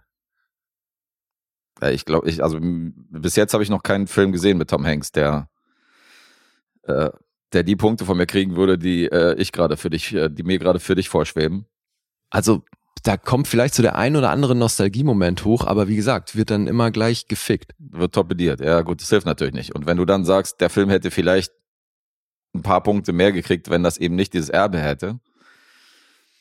Aber es hat nun mal das Erbe und du kennst es und du weißt, was für ein toller Film das Original ist. Insofern äh, wird das dann wahrscheinlich noch mehr abgewatscht werden, als, äh, als andersherum ja. der Fall gewesen wäre. Insofern, ich sage jetzt 0,5. Ich bin bei 1,5. Ach, doch noch 1,5. Ja. Okay, da gab es doch noch ein paar Mitleidspunkte. Ja, ja, aber auf jeden Fall in der richtigen Region unterwegs, Alter. Das ist wirklich. Klang schon schwer nach Haten auf jeden Fall, ja. Hey, also mir ist klar, dass das schwer war, mhm. aber Alter, Alter, ey, das ist so traurig, was die aus diesem Film gemacht haben. Oder aus ey, der ey, Geschichte. Ey. Boah. Also jetzt habe ich natürlich fast schon Bock, mir die ganzen anderen Filme, die, also es gab ja etliche Pinocchio-Filme jetzt in letzter Zeit, ja, einen haben wir im Lostorf vom Classic Dave. Ich glaube, den mit Roberto Benini, den hat er uns in Lostorf geschmissen, der auch im Oscar ah, okay. war. Weil ich will ja fast schon jetzt auch diese Pauly Shaw-Version sehen, weil das mhm. muss alles geiler sein als das. Und, oder der Pauly Shaw-Film schon besser als, als Robert Zemeckis ja. und Tom Hanks. Das, das will echt was heißen. Das will was heißen, ja. Und natürlich habe ich, erwarte ich jetzt fast schon gespannt hier diese Stop-Motion-Variante von Del Toro. Mhm. Das da, könnte das Da hören wir dann Ewan McGregor als Jiminy Cricket. Naja. Und ich meine, Joseph Gordon-Levitt, also machen. auch da, ne, so, du kannst die Synchronisation, Synchronisation natürlich nicht äh, groß bemängeln. Mhm. Außer, dass es halt dann vielleicht, also Jiminy Cricket spricht dann mit so ein bisschen Südstaaten-Flair. Ähm, mhm. Das passt aber irgendwie ganz gut, ist fein. Und dann hast du halt da vielleicht bei dem Jungen, der den Pinocchio spricht, es gibt eine Szene, wo er so ganz schnell gegen Ende fasst er die komplette Handlung quasi zusammen, was er erlebt hat mhm. für Geppetto. Und das macht er halt so in einem Rutsch schnell durch. Und da merkst du halt, dass der Junge offensichtlich ein paar Pausen eingelegt hat, weil es halt geschnitten ist aneinander so und das hörst du halt. Okay. Aber ja. Auch da wieder gefuscht. Das meine ich halt. Es ist halt auch handwerklich irgendwie alles so pff, halblebig. Mhm. Krasser Scheiß, Mann. Ja, hast halt nicht viel Positives von dir gegeben. War nicht leicht zu raten. Na gut, wo sind wir jetzt ja, gelandet? verstehe ich. Ähm, weiß ich gar nicht. Warte. Oh, ein Unentschieden. Du hast einen Miesen, ich habe einen Miesen. Ein Unentschieden, beide minus eins. Steigen wir mal wieder mit einem Unentschieden ein. Einigen wir uns auf Unentschieden. Richtig. Gut, von mir aus. Dann machen wir das so. Ja, so Unentschieden. Not a concept I'm familiar with. Na, in letzter Zeit häuft sich. Ja, stimmt. Ich habe ja auch schließlich das Gesamtpunkteraten der regulären Episoden habe ich auch mit dem Unentschieden abgeschlossen. Das hatten wir bisher auch noch nicht. Ganz souverän, ja. Das war eine Premiere. You can do it! I believe in you. Definitiv. äh, wir müssen noch was Administratives machen. Ah ja. Ich habe dich ja bei der Fernschalte habe ich dich ja zum Lostopf geschickt. Mhm. Aber was wir auch immer in dieser Episode machen, ist die Auftragsfilme zu präsentieren für den kommenden Monat. Ah ja. Das haben wir dann natürlich verplant. Insofern mhm. äh, würde ich das gerne nachholen wollen und würde mal den Leuten erzählen, was die so äh, in den nächsten Episoden erwartet, beziehungsweise was wir im Oktober denn so an Hausaufgaben haben, die wir hier dann besprechen. Vielleicht hat der eine oder andere Bock, die dann mitzugucken. Die werden zum Teil in der Support-Episode und zum Teil in den regulären Episoden besprochen. Mhm. Dann werden wir die mal kurz vorlesen. Das ist einmal Westworld, das Original aus den 70ern für Fepse. Wir reden über In the Mouth of Madness, die Stephen King-Verfilmung. Sleepaway Camp wird besprochen für Atom Bomb. Dann geht es um Blade Runner 2049, konsequenterweise. Mhm. Jacob's Ladder wird besprochen. Night Mother über den reden wir. Ja, Sissy Spacek, bin ich sehr gespannt drauf. Genau, Sissy Spacek, auch für mich eine Erstsichtung. Mhm. Silent Hill wird geguckt.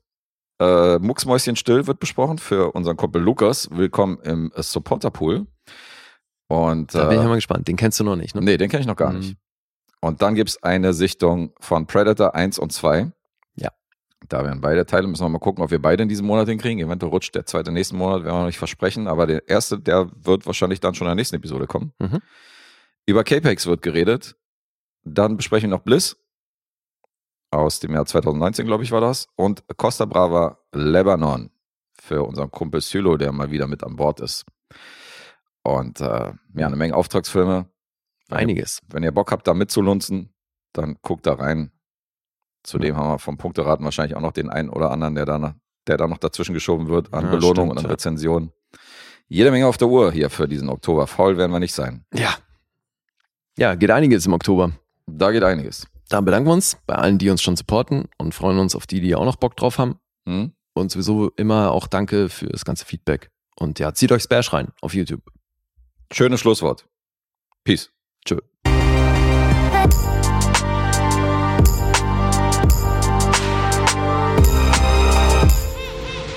Bewegt Bild Banausen.